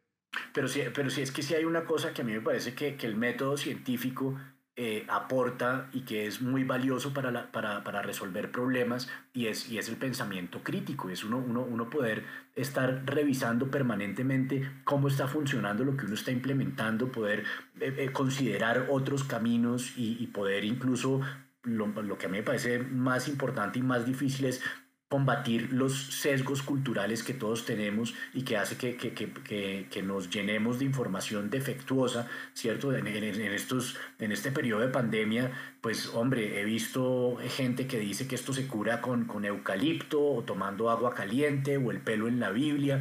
Hay una cantidad de cosas que la gente consume, le da crédito, la distribuye, se viraliza, y, y, pues no tiene, no, no tiene fundamento y eso ya no ya siento yo y quiero oír tu opinión siento que eso ya, ya no tiene que ver con la libertad de expresión no tiene que ver con, con, con la diversidad ni con, ni, con ni con el relativismo cultural sino que tiene que ver con que, con que no, está, no está basado en evidencia, o a, men, o a menos de que muéstrame la evidencia. O sea, si tú ya me muestras que una población a punta de, de, de, tomar infusión de eucalipto se curó del coronavirus, pues ahí está la evidencia y si funciona, pues eh, tendremos que seguir todos ese camino y, esa va a ser la solución pero, pero, pero digamos que la, la gente, mm, y, en eso me incluyo porque creo que a todos nos pasa, nos, nos, nos, estamos muy enamorados de, de, de, la narrativa que traemos y cuando conversamos estamos más interesados en tener la razón más que en oír al otro y, y muchas veces descalificamos eh, lo, lo, que el otro diga simplemente por quién lo dice y no por lo que está diciendo. Entonces, que, que hablemos un poco de, de que, que, cuál es la importancia del pensamiento crítico que, que, cómo ha cambiado, cómo ha transformado la, la, la, a, la sociedad humana y cómo, cómo lo ves, cómo es la presencia del pensamiento crítico entre nosotros hoy en día. Bueno, pues te voy a contar una historia para hablar de eso. Había un señor por allá en siglo XVIII que creía que los cuerpos se atraían en virtud de su masa. ¿Sí? O sea, que si un cuerpo tenía más masa y se atraía con otro que tenía, o sea, que mientras más masa tuvieran un par de cuerpos, más se sentía la atracción entre ellos. ¿sí? Ese, es el señor que, que, se inspiró por una manzana? ese, señor, ese señor que dice la, la, leyenda que se inspiró por una manzana, al ver caer la manzana y ver que la luna no caía, se preguntó por qué la luna no cae. Eso dice la leyenda, ¿no?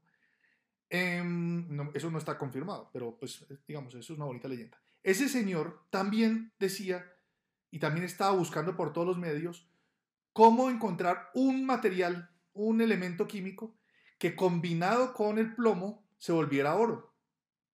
¿sí? Y estaba convencido de que podía encontrar ese elemento, tan convencido que estaba de que las cosas se atraían en virtud de su masa. Tan convencido como estaba también de que la luz blanca se descomponía en diferentes colores. ¿Listo? La diferencia de esos convencimientos es que él fue capaz de probar con un prisma que la luz blanca se descomponía. ¿Sí? Luego pudimos probar haciendo experimentos que en efecto los cuerpos masivos, cualquier cuerpo que tenga masa, se atrae con cualquier otro cuerpo que tenga masa, ¿sí? Pero nunca pudo probar, ¿sí? Y por eso nunca publicó nada sobre eso, que hubiera un elemento llamado piedra filosofal que combinado con otro elemento llamado plomo se convirtiera en el tan ansiado oro. Y pues tuvo que decir, pues esa vaina no funciona, pues eso no, pues eso no, no, pero la, pero la gravitación sí. Pero con todo y eso, y que hizo experimentos con la gravitación y que confirmamos la gravitación, la, explica, la gravitación es cierta, aunque la explicación que él dio no. Por lo menos no, no lo que sabemos ahora. Porque vino otro señor, por allá a principios del siglo XX, que dijo no. Realmente lo que el asunto no es que la masa de los cuerpos se atraiga. El asunto es que la masa deforma una sábana llamada espacio-tiempo y entonces al deformar esa sábana entonces los cuerpos intentan caer a la deformación que deja el otro cuerpo. Y el pensamiento crítico científico, o sea, el pensamiento científico, fue capaz de decir, mmm, bien, queremos mucho al primer señor, que por cierto se llama Newton, pero el segundo señor, que por cierto se llama Einstein, tiene más la razón, pero la tiene, pues espere que tenemos que hacer unos experimentos. Y solamente hasta este siglo, hasta el pasado siglo XX finales, y este principio del siglo XXI, hemos podido hacer experimentos suficientemente, suficientemente precisos para confirmar que la teoría de la relatividad, que así se llama lo que produjo, ese señor Einstein, pues tiene cierto grado de asidero y es una explicación para el fenómeno. Es decir, si alguien dice que poniendo el pelito en la Biblia, eh, o mejor dicho, que sacando el pelito de la Biblia y poniéndole en una infusión y tomándose la infusión, cura el coronavirus, la libertad de expresión dice que lo puede decir. ¿sí? Es una hipótesis. Ahora hay que hacer los experimentos del caso para poder probar que eso sí es cierto. Sí, si un señor, cuyo nombre no va a mencionar por no darle crédito, dice que tomando eh, desinfectante eh, se puede curar el coronavirus, pues que sea el primero él en tomárselo. Ojalá un par de botellas. ¿Sí? Y si, pero primero se tiene que infectar. Entonces, que se infecte, lo tome y si él se cura, inclusive si él se cura, no sería evidencia suficiente para decir que eso sirve para la población del mundo. Hay que hacer una serie de procedimientos científicos y tomar decisiones con respecto a eso. O sea, yo no creo que el problema sea la libertad de expresión. Todos podemos decir la barrabasada que se nos ocurra, inclusive estas que estoy diciendo yo en este momento. El problema no es ese. El problema es, pues, que otras personas crean a ciegas y simplemente porque tiene el nombre de Einstein, Newton o Trump, lo que una persona dice sin haber confirmado con hechos y con experimentación clara si eso sí es cierto o no. Eso es lo que me parece que es que en este siglo no tiene ninguna asidero. ¿Y cómo, ¿Y cómo podemos trabajar en eso? Porque yo veo, hombre, un poco eh, retomando lo que, lo, que, lo que plantea en uno de sus libros Steven Pinker y también el, el, sueco Hans Rosling, dicen que, que, que eh, contrario a lo que la mayoría de la gente cree, que es lo que uno permanentemente oye en, en, las distintas discusiones, que, que, estamos viviendo el peor momento de la humanidad, tanto Pinker como Rosling dicen que no, que la, que la evidencia muestra exactamente todo lo contrario y me parece que tienen un punto muy importante. No, no, hay, no hay ningún, ningún indicador, ningún indicador que, que esté eh, mejor eh, que, que, haya sido mejor en el pasado que lo que está hoy en día, ¿cierto? Uno mira eh, la, expectativa de vida, el cubrimiento de la salud, el cubrimiento de la educación, los derechos de las mujeres, los derechos de la comunidad LGBT, eh, todos los indicadores han ido mejorando lentamente, los, los cambios culturales son lentos, obviamente, hay cosas que están mal hoy en día, pero sin embargo, si uno, si uno no, no ve solamente la foto, sino ve la película, uno se da cuenta que las cosas van en la dirección, en la dirección correcta. Eh, es una apreciación subjetiva, pero, pero que por lo menos hay, hay, que saber qué es lo que ha hecho que podamos ir en esa dirección para que podamos acelerar el, el, el, el paso de, la, de, de, las mejorías, tal vez con la única excepción del tema, de, del tema medioambiental, pero incluso en el tema medioambiental es la misma ciencia la que, la que nos pudo decir chicos, estas cosas que estábamos produciendo desde hace tantas décadas, nos hemos dado cuenta de que están causando un daño en el medio ambiente y que tenemos que dejarlas de usar. Y hemos logrado algunos avances. Por ejemplo, en los, en los 90 el problema era, era el hueco en la capa de ozono. Eso llevó a que todos los países del mundo prohibieran la fabricación y venta de, de, de envases de, de aerosol y, y, eso ya, pues ya se, se implementó y yo hasta donde yo tengo entendido el, el problema del, del, del, hueco de la capa de ozono se ha ido resolviendo y ahora estamos trabajando en energías renovables que también trae otros problemas porque trae el, problema de, de, de, cómo se construyen y cómo se desechan las baterías que se necesitan para poder acumular toda la energía eh, solar o, o, eólica. Entonces digamos que pero la ciencia siempre nos, nos, ha, nos ha dado lo, lo, la, la, solución a los problemas esas soluciones a veces traen otros problemas y, y, y hay un, un, digamos, como un proceso constante de revisión, de, de, prueba y de error. Incluso eh, en una entrevista maravillosa que le concedió Harari a, a, Sam Harris recientemente, Harari, que además es un experto sobre todo en el medioevo, cuenta cómo, cómo, cómo fue... Cómo, fue cómo las sociedades europeas enfrentaron el problema de la peste negra hace 500 años asumiendo que lo hacían con, con la mejor voluntad del mundo y, y, disponiendo de la información que tenían en ese momento. Entonces, un monarca le pide a los, a los científicos, a los científicos de la Universidad de, de Bolonia, que le rindan un informe acerca de qué es lo que está pasando, porque la gente se está muriendo como moscas, y ahí y llegan después de, de, de, de, muchos estudios y análisis, llegan a la conclusión de que el problema es un, un problema astrológico, no astronómico, sino astrológico, porque el, hay tres planetas que están alineados para la gente que, que, que estuvo tanto habla, eh, hablando de, de, Mercurio retrógrado, ¿era? Sí. Hace poco. Ajá.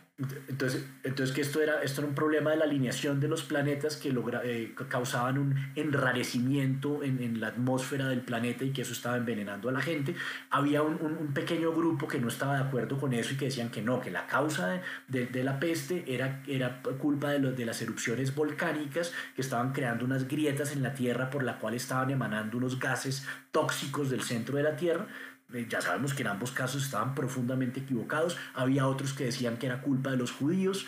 Mm, en muchos gobiernos eh, sacaron una serie de normas para combatir la peste que tenía que ver con rezar tantas veces al día y con no blasfemar y que si eh, alguien blasfemaba le cortaban el labio superior y si volvía a blasfemar le cortaban el labio inferior porque esto era obviamente era un castigo de Dios y era porque simplemente en ese momento todavía no conocíamos lo, los virus ni las bacterias.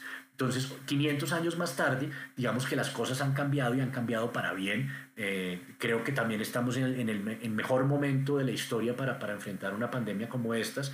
Eh, ya, ya, se ha dicho, ¿no? En, en, menos de, en menos de tres meses, que, en términos históricos es, es, es, un periodo muy corto, eh, no solamente ya identificamos el virus, ya tenemos su genoma, sino que además todos los gobiernos del mundo han tenido algún tipo de reacción, unos mejores que otras, pero basados en información científica, incluso las grandes iglesias, ¿cierto? El Vaticano está cerrado, el Muro de las Lamentaciones está cerrado, la Meca está cerrado, o sea que en esta oportunidad los incluso los grandes líderes religiosos han, han oído a la, a la, comunidad científica y hemos tomado unas decisiones que son muy complejas, que son muy dolorosas incluso, pero que, la, que las hemos tomado a sabiendas de que si no lo hacemos, la consecuencia puede ser peor para enfrentar un, un, un animal, un, un, animal no, porque esto no tiene vida, pero, pero es una, una, una, una cosa que es minúscula, que no podemos ver y, y, que, y que lo tenemos que aceptar casi que, que como, una, como, una, como una cosa de fe, pero tras de lo cual hay, pues, hay una evidencia muy fuerte. Ya sabemos qué es lo que está pasando en los países donde, donde no, no, no hicieron la cuarentena a tiempo, donde los sistemas de, de salud han colapsado, y ya, ya, ya, sabemos lo que está saliendo todos los días en, en las noticias. Entonces, ¿cómo, ¿cómo, a pesar de que las cosas han ido mejorando, cómo desde una institución educativa, cómo como ciudadanos, como miembros, miembros de familia, miembros de una sociedad, cómo podemos contribuir a elevar la calidad de la conversación para que podamos ser capaces de, de revisar lo que, lo que creemos. Como decía Carl, Carl Sagan, decía que es mejor saber que creer. ¿Cómo, cómo podemos promover que, que, que escojamos mejor la información y que la procesemos mejor? Hmm buenísima pregunta, de la cual, para la cual no tengo una respuesta eh, pues, definida y exacta. Sin embargo, la, la, sola preocupación que estás manifestando ya es un primer paso para que, por ejemplo, una universidad como la Conrad Lawrence, como la nuestra, piense y diga, venga, ¿cómo hacemos para formar a todos nuestros profesionales para que tengan un pensamiento crítico basado en la ciencia, basado en, pues, en un método, que ha mostrado que, que tú decías ahorita, le cortaban el labio si blasfemaba y etcétera. Entonces uno en ese momento se reiría y diría, hmm, tan bobos. Pues no, no eran tan bobos. Era lo que se sabía en ese tiempo. Ahora, el problema no era que fuera bobos, o sea, el problema no era que le cortaban el labio. El problema era que no hacían el experimento para saber si cortando el labio la, pues la, la pandemia de ese momento eh, pues se, se curaba. ¿sí? Lo que quiero decir es que tenemos que formar a las personas para que, no, para que hagan afirmaciones, para, que, para que primero afirmen, sean capaces de tener presencia y de manifestar sus opiniones como opiniones, pero que si quieren ir más allá de sus opiniones, puedan tener formas científicas de, de confrontar esas opiniones contra los hechos y decir yo, y decirlo abiertamente, yo estaba equivocado y mi opinión no era cierta, o yo creo cada vez más fervientemente mi opinión porque los hechos han demostrado que así es.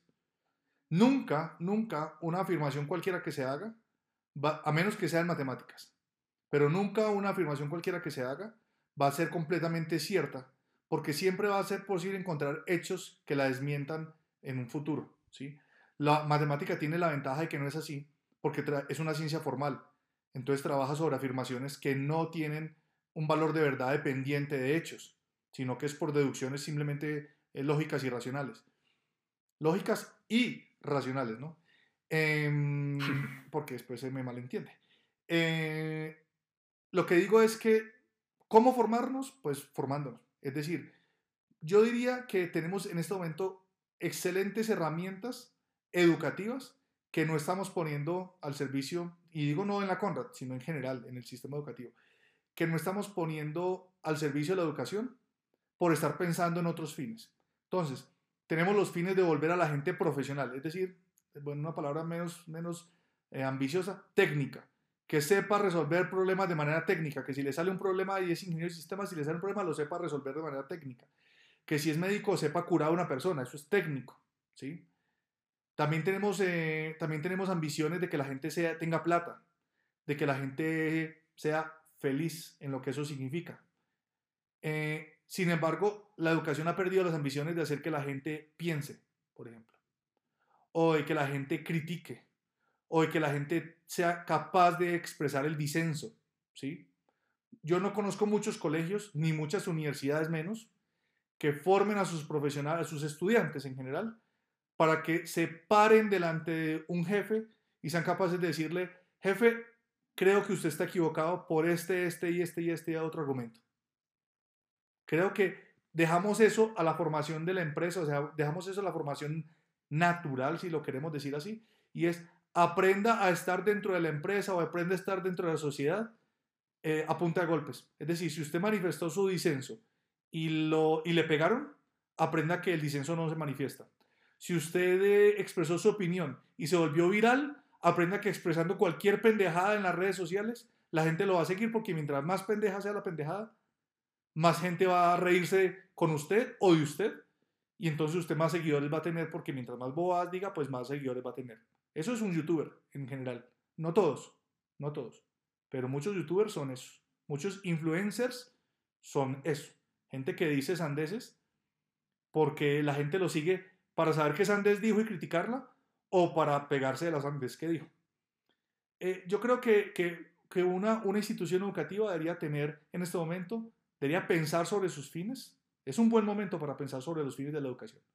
Debería pensar sobre sus fines y decir, realmente tenemos que ampliar, diversificar, cambiar, cercenar, no sé, nuestros fines actuales y pensar en otros fines o no, o lo estamos haciendo por los fines que es correcto.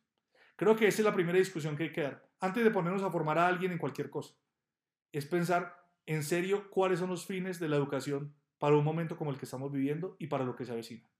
Entonces, ¿por, ¿por qué le tenemos tanto miedo a reconocer que podemos estar equivocados? ¿Por qué le tenemos tanto miedo al disenso? ¿Cierto? La gente se está portando de una manera muy distinta en, en las redes sociales digitales, pero no, no, no, necesariamente de una buena manera, ¿cierto? La, la, yo, yo, veo mucho ataque ad hominem, que, ahorita vamos a hablar de qué quiere decir ataque ad hominem y por qué la gente, por, por qué estamos eh, presenciando estos, estos fenómenos de, polarización donde, donde pareciera que, que, a pesar de que si uno se pone a mirar, yo creo que eh, tirios y troyanos todos quieren lo mismo, ¿cierto? Todo el mundo quiere, todo el mundo quiere estar eh, tranquilo, todo el mundo quiere ser respetado, todo el mundo quiere tener las herramientas suficientes para poder tener un estado de bienestar.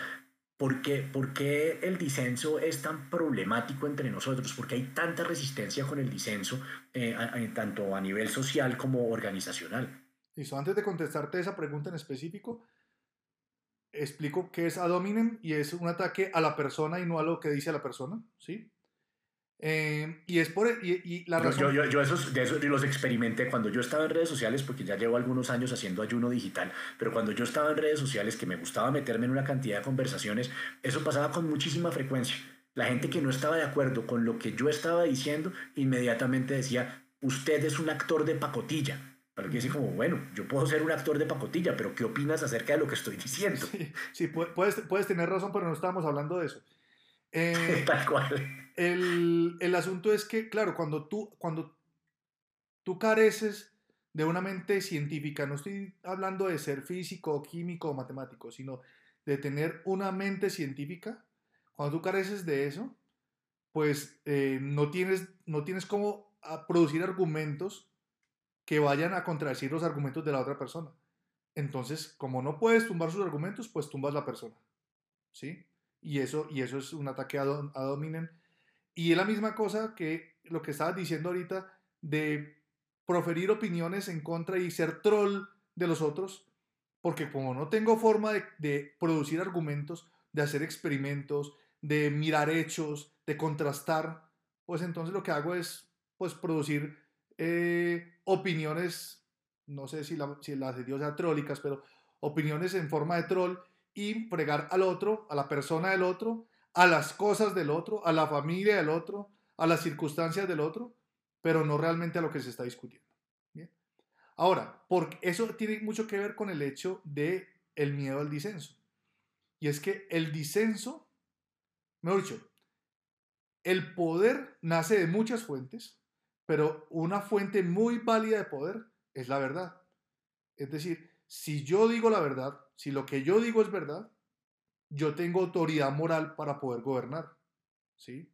Para gobernar significa para poder tener injerencia sobre otro, para poder decirle a mi hijo que haga algo. Tengo poder para poder hablar con otra persona, ¿sí? Y, y que me crea lo que yo estoy diciendo, porque yo digo la verdad. Ahora, si en algún momento alguien a través de la manifestación de su desacuerdo conmigo, me hace caer en la cuenta de que yo no estoy diciendo la verdad, yo tengo dos posibilidades. Como tengo poder, poder, digamos, ante esa persona, por soy amigo de esa persona, lo que sea, como tengo poder, entonces lo que puedo hacer es ponerme bravo y manifestar mi poder y decir, se calla, se calla o no la vuelvo a invitar a cine. Se calla o, o no le sirvo el almuerzo se calla o ya no trabaja aquí, se calla o lo meto a la cárcel. O sea, todos los posibles se calla. ¿Listo? Bien. Ahora, eh, la otra posición es de una persona que realmente acepta el disenso, es decir, oiga, tiene usted toda la razón. Yo estoy equivocado. Y voy a tomar y voy a recoger más poder todavía diciendo eso que estoy diciendo y diciendo y porque estoy equivocado, vamos a tomar unas decisiones en consecuencia de que yo estoy equivocado y vamos a mejorar el sistema en el que estamos viviendo y es en virtud de que yo soy capaz de reconocer mi error o mi falta o lo que sea y tomar decisiones para ir más adelante, la otra forma por la que yo puedo ganar poder. Es decir, si mi papá, si mi, hijo me dice, papá, estás siendo inconsistente con esto que estás diciendo, pero estás haciendo otra cosa, yo le digo, tienes toda la razón, Samuel, estoy siendo inconsistente. Vamos a tomar acciones para eso y vamos a mejorar. Voy a cambiar mi comportamiento, mi conducta y lo voy a hacer ahora sí. Y si soy capaz de cambiar mi comportamiento, mi conducta, hacerlo así y mantenerlo y ser coherente, le estoy mostrando a él que yo tengo más poder de lo que tenía antes porque fui capaz de modificar las cosas y hacer que el sistema fuera mejor. ¿Sí? Pero la gente no lo piensa así porque ese tránsito entre reconocer, tomar decisiones y hacer que el sistema sea mejor puede tardar tiempo. Y las cosas que tardan tiempo a los humanos no nos gustan. Los humanos queremos las cosas inmediatas. Entonces es mucho mejor cuando le decimos a alguien, se calla Samuel y me hace caso. ¿Sí? Mi hijo me dice, yo no fumo, pero mi hijo me dice, papá, pero tú qué dices que yo tengo que hacer ejercicio para ser saludable, pero tú fumas. Mi hijo se calla y se vaya para el entrenamiento. Es más fácil hacerlo así que tomar una decisión radical y decir, tienes razón Samuel, voy a dejar de fumar. Y con esa forma de dejar de fumar voy a hacer que el sistema de la casa sea mejor y que todos seamos más saludables, inclusive yo. Eso es mucho más difícil, mucho más difícil que callarlo. Y entonces al callarlo, Samuel va a aprender, por, por intento y error, va a aprender que manifestar su disenso puede ser muy costoso y que es mejor quedarse callado y que es mejor disociar, que es lo peor que puede pasar cuando uno tiene miedo al disenso. Y es que es mejor ir a decirle a alguien del mismo rango de uno, ¿usted sí se dio cuenta de lo que está haciendo mi papá? Mm, terrible, terrible lo que hace mi papá. Pero, pero no se lo... ¿Y por qué no se lo dices a él? No, no, no, no, me pega, me pega. No, yo no me voy a ganar una pela. No. Eso es fundamentalmente la formación que nos hacen en las instituciones normales, sea familia, trabajo, educación. En las instituciones normales nos hacen eso por el miedo, y eso nace en el miedo a tener un pensamiento racional científico y ser capaz de decirle al otro, le voy a expresar con argumentos racionales que lo que usted está haciendo no está bien y que podríamos, ah, y usted también puede, tiene todo el derecho a argumentarme en contra y a partir de una puja de argumentos tomemos una decisión sobre lo que vamos a hacer. No sobre lo que usted va a hacer, sino sobre lo que vamos a hacer los dos. Eso es fundamentalmente una educación, ese es un fin de la educación que podríamos pensar en estar haciendo hoy, que no es un fin de la educación normalmente. Pero, ahí tú eh, tocaste un, un, punto que es, que es un berenjenal y es, y es el concepto de, de, verdad. Y el problema de, de, cómo la gente entiende verdad, pues yo creo que tiene por un lado un problema semántico y por el otro lado pues tiene un problema filosófico. Y, y, y es qué entiende la gente por verdad. ¿Cierto? Ya hay mucha gente que dice, no, es que las verdades absolutas no existen, lo cual sería una verdad absoluta, como ya, ya lo hemos dicho antes. Mm, pero, ¿qué entiende la gente por verdad? ¿Cierto? Unas veces no oye decir a la gente como, esa es mi verdad, respétamela y yo te respeto tu verdad, pero entonces están realmente hablando ahí de verdades o están hablando de opiniones y de posiciones. ¿Cómo, ¿Cómo, le, ¿Cómo le explicarías tú a tus alumnos o, o, incluso más aún, cómo le explicarías tú a unos niños de primaria que, cuál es la diferencia entre, entre hechos y opiniones y por qué es tan importante poder tener clara esa distinción? Ay, carajo, Juan Sebastián, si me hubieras dicho que esta entrevista iba de verdades, no te lo hubiera aceptado. Eh, no, pues es que yo tampoco sé qué es la verdad. Lo que sí sé es algunas cosas que no es. La verdad no es mi verdad. ¿Sí? Aunque algunas veces mi verdad coincida con la verdad. Pero, ahora, la verdad no es absoluta en términos temporales. Lo que es hoy verdad en algunos, en muchos campos, insisto, en matemáticas no pasa, pero en muchos campos, en la mayoría de campos de, la, de la cultura humana, lo que es hoy verdad puede que mañana no lo sea. ¿Sí? Pero pongamos un ejemplo, hace, 500 años la, inmensa mayoría de la gente creía que la verdad era que la Tierra era plana. Hoy en día, la inmensa mayoría de la gente eh, cree que la Tierra es redonda. Pero digamos que independientemente de lo que la gente crea, la Tierra siempre fue redonda. Sí. Pues Ahora, desde que, eso se puede hace 4.5 Eso se puede confirmar, claro, se puede confirmar. entonces, digamos que hay cosas que hay cosas que hay cosas que podemos decir que sí son verdad, ¿cierto? Digamos cuando uno, uno ve un, un, avión, un avión es un, un, aparato que pesa cientos de toneladas y, lleva carga y pasajeros y uno sabe que, que, gracias a eso que hemos descubierto de la diferencia de presión en, en, en el ala y, la, y, y todo, bueno, todo el conocimiento científico que tenemos alrededor de la aeronáutica, uno sabe que, que pues, los aviones vuelan y ahí está la evidencia, eso, eso, eso es verdad. Sí, y podemos, y podemos creer que los aviones vuelan. Ahora, la explicación de por qué el avión vuela puede que no sea verdad. Insisto, yo salto y vuelvo a caer a la tierra. Eso es un hecho. ¿Sí? Eso ni siquiera es verdad, eso es un hecho, o sea, es más allá de verdad. pero el asunto es que yo caigo a la tierra, la explicación de que yo vuelva a caer a la tierra, eh, pues puede que no sea la que Einstein dio o la que Newton dio. De hecho, no es la que Newton dio. Einstein tiene una mejor explicación de eso que explica más generalmente otros fenómenos y por eso es mejor. Ahora, esa es nuestra verdad hasta ahora. Pero probablemente dentro de dos siglos, un siglo, 500 años, no sé, alguien diga otra cosa diferente. Y se, y se pueda ver y se pueda comprobar con experimentos que eso está pasando así. ¿sí? Pero bueno, entonces la pregunta es la distinción entre hechos y, opiniones. Claro, entonces, entonces hay hechos y entonces ¿qué decimos? ¿Que la teoría de la relatividad es una opinión o que es una verdad? Pues en este momento es una verdad, hemos hecho experimentos para confirmarla, pero sigue siendo, y su nombre lo dice, una teoría. Es decir, necesitas tener cierta eh, verificación ulterior que en el tiempo puede pasar que digamos, no, la teoría de la relatividad no era la verdad, era una verdad en su momento. ¿Sí?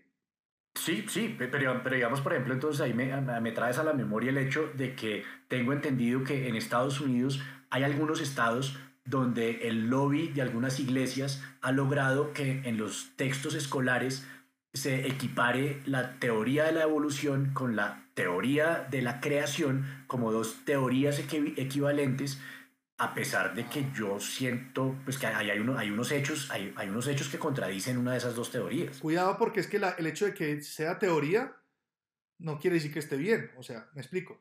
La teoría de la gravitación universal de Newton fue, fue una teoría que era verdad hasta un tiempo donde la teoría de la, de la relatividad la supera y nos muestra que es más verdad ¿sí? ahora la teoría de la creación fue una teoría válida para mucha gente mucho tiempo ¿sí? Y todavía es válida para algunos. Y lo sigue siendo, sí. Sí. Pero la teoría de la evolución muestra, muestra con argumentos claros ser superior en la forma de explicar por qué, somos, por qué los humanos son los humanos y por qué los simios son los simios y por qué la tortuga es la tortuga. ¿Sí? Pero esa teoría de la evolución tampoco es la verdad. Es una verdad mucho más certera, mucho más ajustada es decir, te voy a decirlo de una manera interesante que nunca lo había pensado, y es que una verdad es tan verdad como se ajuste a los hechos. ¿Sí? Lo único que es claro, digamos, son los hechos. Ahora, el asunto es la explicación de los hechos, lo que probablemente no sea siempre cierto. El hecho está. Es decir, hay día y noche en la Tierra. Ese es el hecho. Eso no, nadie me puede decir a mí que no hay día y noche en la Tierra. Ahora, que eso es porque la Tierra sea redonda, u otros digan que es que porque el Sol es el que se mueve, ah, pues esas sí son, en, de alguna manera, opiniones basadas en argumentos científicos, ¿sí? de mejor calidad o de peor calidad, y los que sean de mejor calidad, pues son más verdad que los otros, y por lo tanto son los que llamamos la verdad actual, ¿sí? La verdad en este momento. Pero no podemos saber de las cosas físicas, de las cosas humanas, de las cosas, eh, sí, de los fenómenos físicos, químicos, etcétera, de las cosas humanas, no podemos saber las verdades la verdad porque no existe la verdad. Existen mejores explicaciones de los hechos. ¿Sí? Pero digamos, entre, entre, esos dos, entre esos dos ejemplos que vimos, entre, entre lo que, el conocimiento que aportó Newton y, y después el, el, el, el, conocimiento que aportó Einstein, y, y, entre la diferencia entre la teoría de la creación y la teoría de la evolución, hay una diferencia porque lo, lo, lo de Newton sigue siendo consistente con la realidad mientras que en el caso de la, de la evolución contradice lo que, lo que piensa la teoría de la creación. Sí, eso es cierto. Basado en los hechos. Eso, eso es cierto. Es decir, la teoría de la creación o, el creacionismo eh, se puede rebatir ¿sí? ¿Me explico? Se rebate fácilmente porque va en contra de algunos hechos, ¿sí?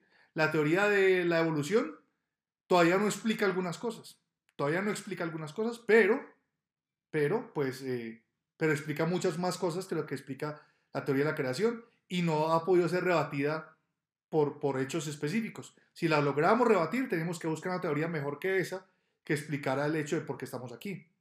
¿Listo? La como, teoría... ha sucedido en la ciencia. A, principios del siglo pasado había un consenso en la comunidad científica que, que lo que eh, ocupaba el espacio en, el universo era, era una, una, sustancia que se llamaba el, el éter y, ya eso pues ya, ya quedó totalmente revaluado y eso ya, ya sabemos que no es verdad. Tal cual, son hipótesis, las teorías se basan en hipótesis, las hipótesis se fundamentan haciendo experimentación y esa experimentación, lo importante de experimentación es que tiene una interpretación. La, eh, la experimentación produce hechos, pero la forma como interpretamos los hechos es lo que creemos que es la verdad, pero, pero, pero la verdad no existe. O sea, es como una zanahoria que le ponen a uno aquí adelante y uno la va persiguiendo todo el tiempo, pero nunca logra alcanzarla porque no existe la verdad sino la verdad de hoy, la verdad que conocemos en este momento.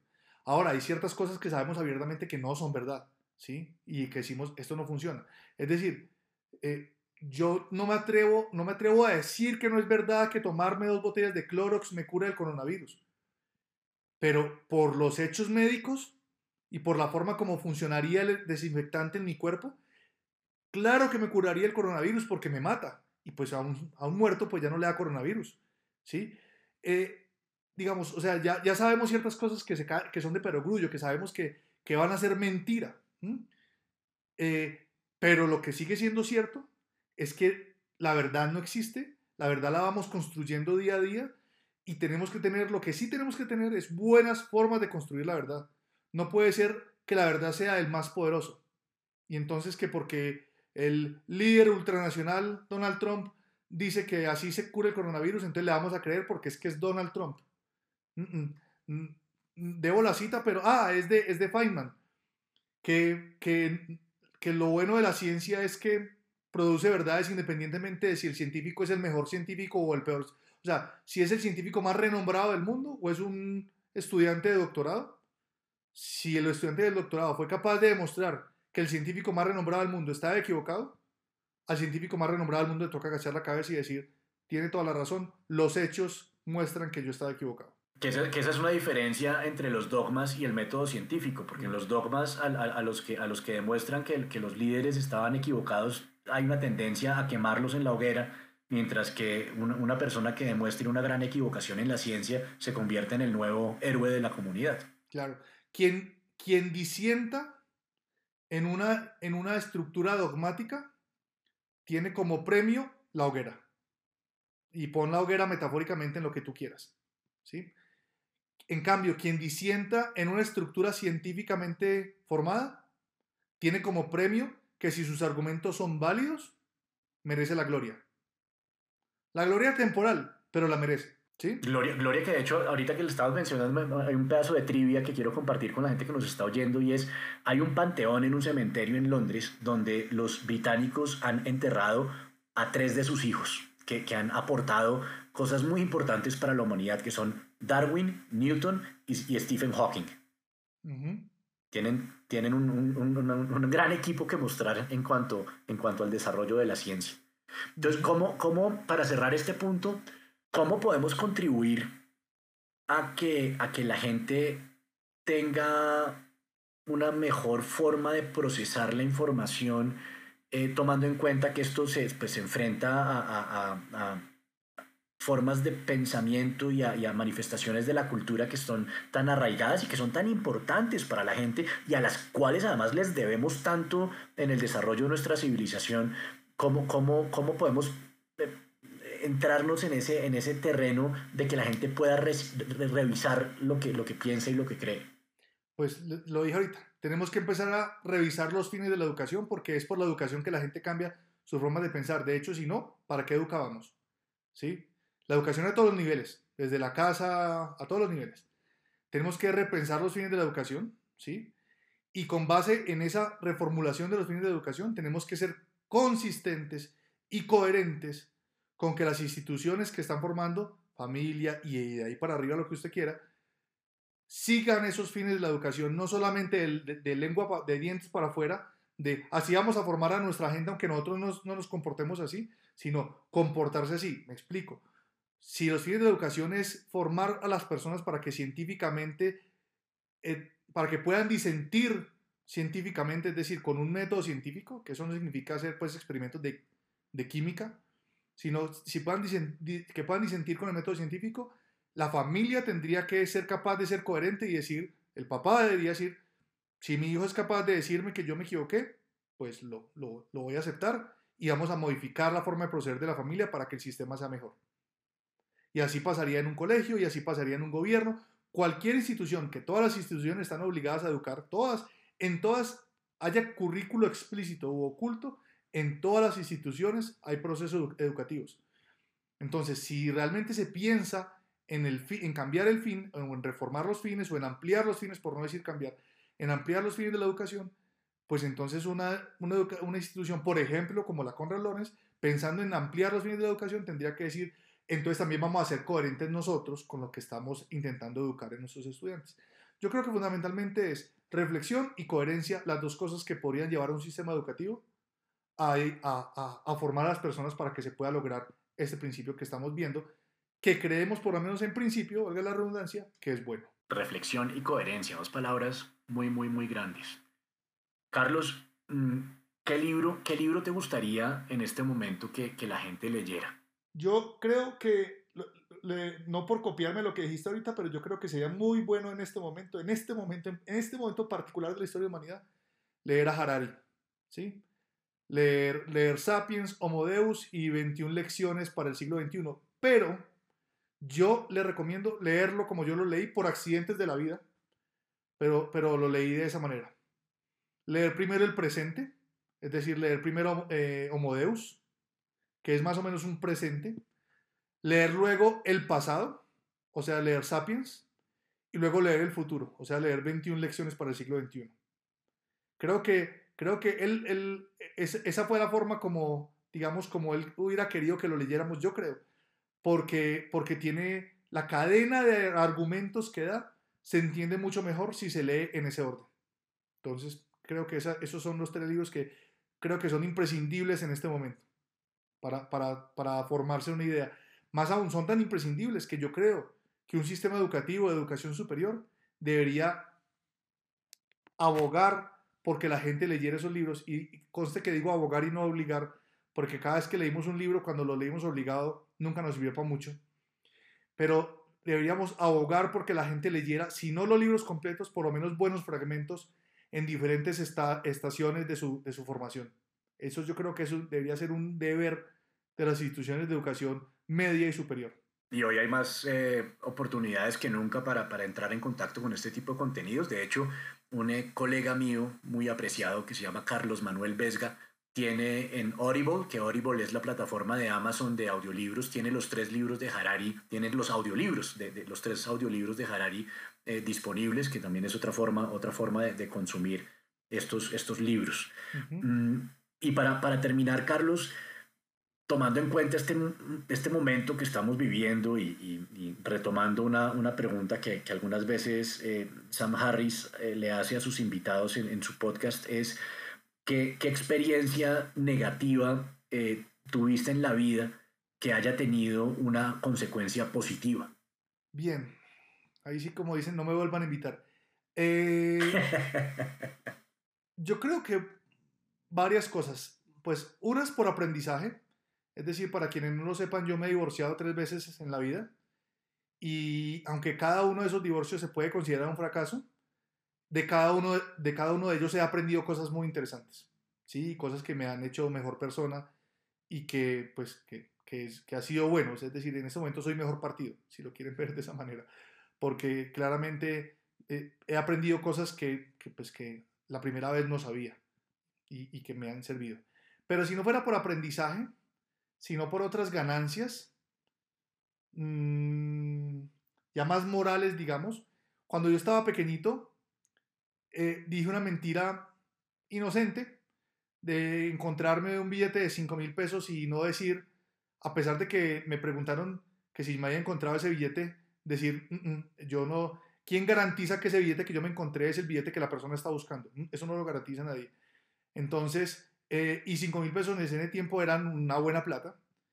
Y después eh, encontrar que me, que me descubrieron, o sea, que me, que me cogieron en la mentira y que me dieron eh, una pela, llamamos en Antioquia, me dieron una pela de esas proverbiales que nunca voy a olvidar y que hacen que para mí sea muy complicado mentir.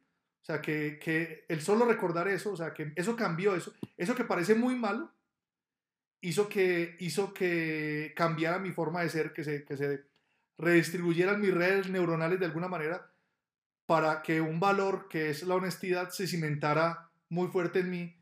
Y no solamente por miedo al, a que me descubran, sino por el pensar, porque durante la pela me hacían reflexionar mucho, por el pensar en lo, en lo malo que puede, le puede suceder a los otros cuando uno hace bien, o sea, cuando uno, cuando uno piensa que está bien. Otra vez eso de que una decisión que puede favorecerlo a uno puede fregar el sistema. Entonces eso, yo creo que, creo que esa es una de las, de las mm, experiencias negativas más positivas que he tenido. Bueno, Carlos, creo que quedan, quedan muchos temas en el tintero eh, que dan para, para un segundo programa al que espero que sí te dejes invitar. Y pues nada, quiero, quiero agradecerte por, por esta charla que ha estado muy, muy interesante y que, que espero que, que, la gente también la, la, disfrute tanto como la, como la he disfrutado yo. Bueno, pues Juan Sebastián, muchísimas gracias. Eh, las charlas contigo siempre son muy interesantes. Esta ha sido particularmente interesante porque la estamos grabando, es la primera vez que, que grabamos una de nuestras conversaciones.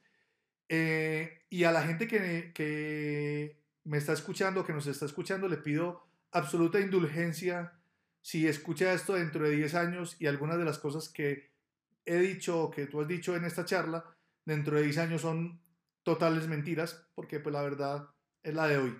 Entonces, pues te agradezco. Lo que sí estoy seguro es que estoy agradecido de que me hayas eh, invitado hoy. Eso también es verdad y me, y me sumo también a esa, a esa petición. Mucha indulgencia. Muchas gracias, Carlos. Hasta luego, Juan Sebastián. Chao.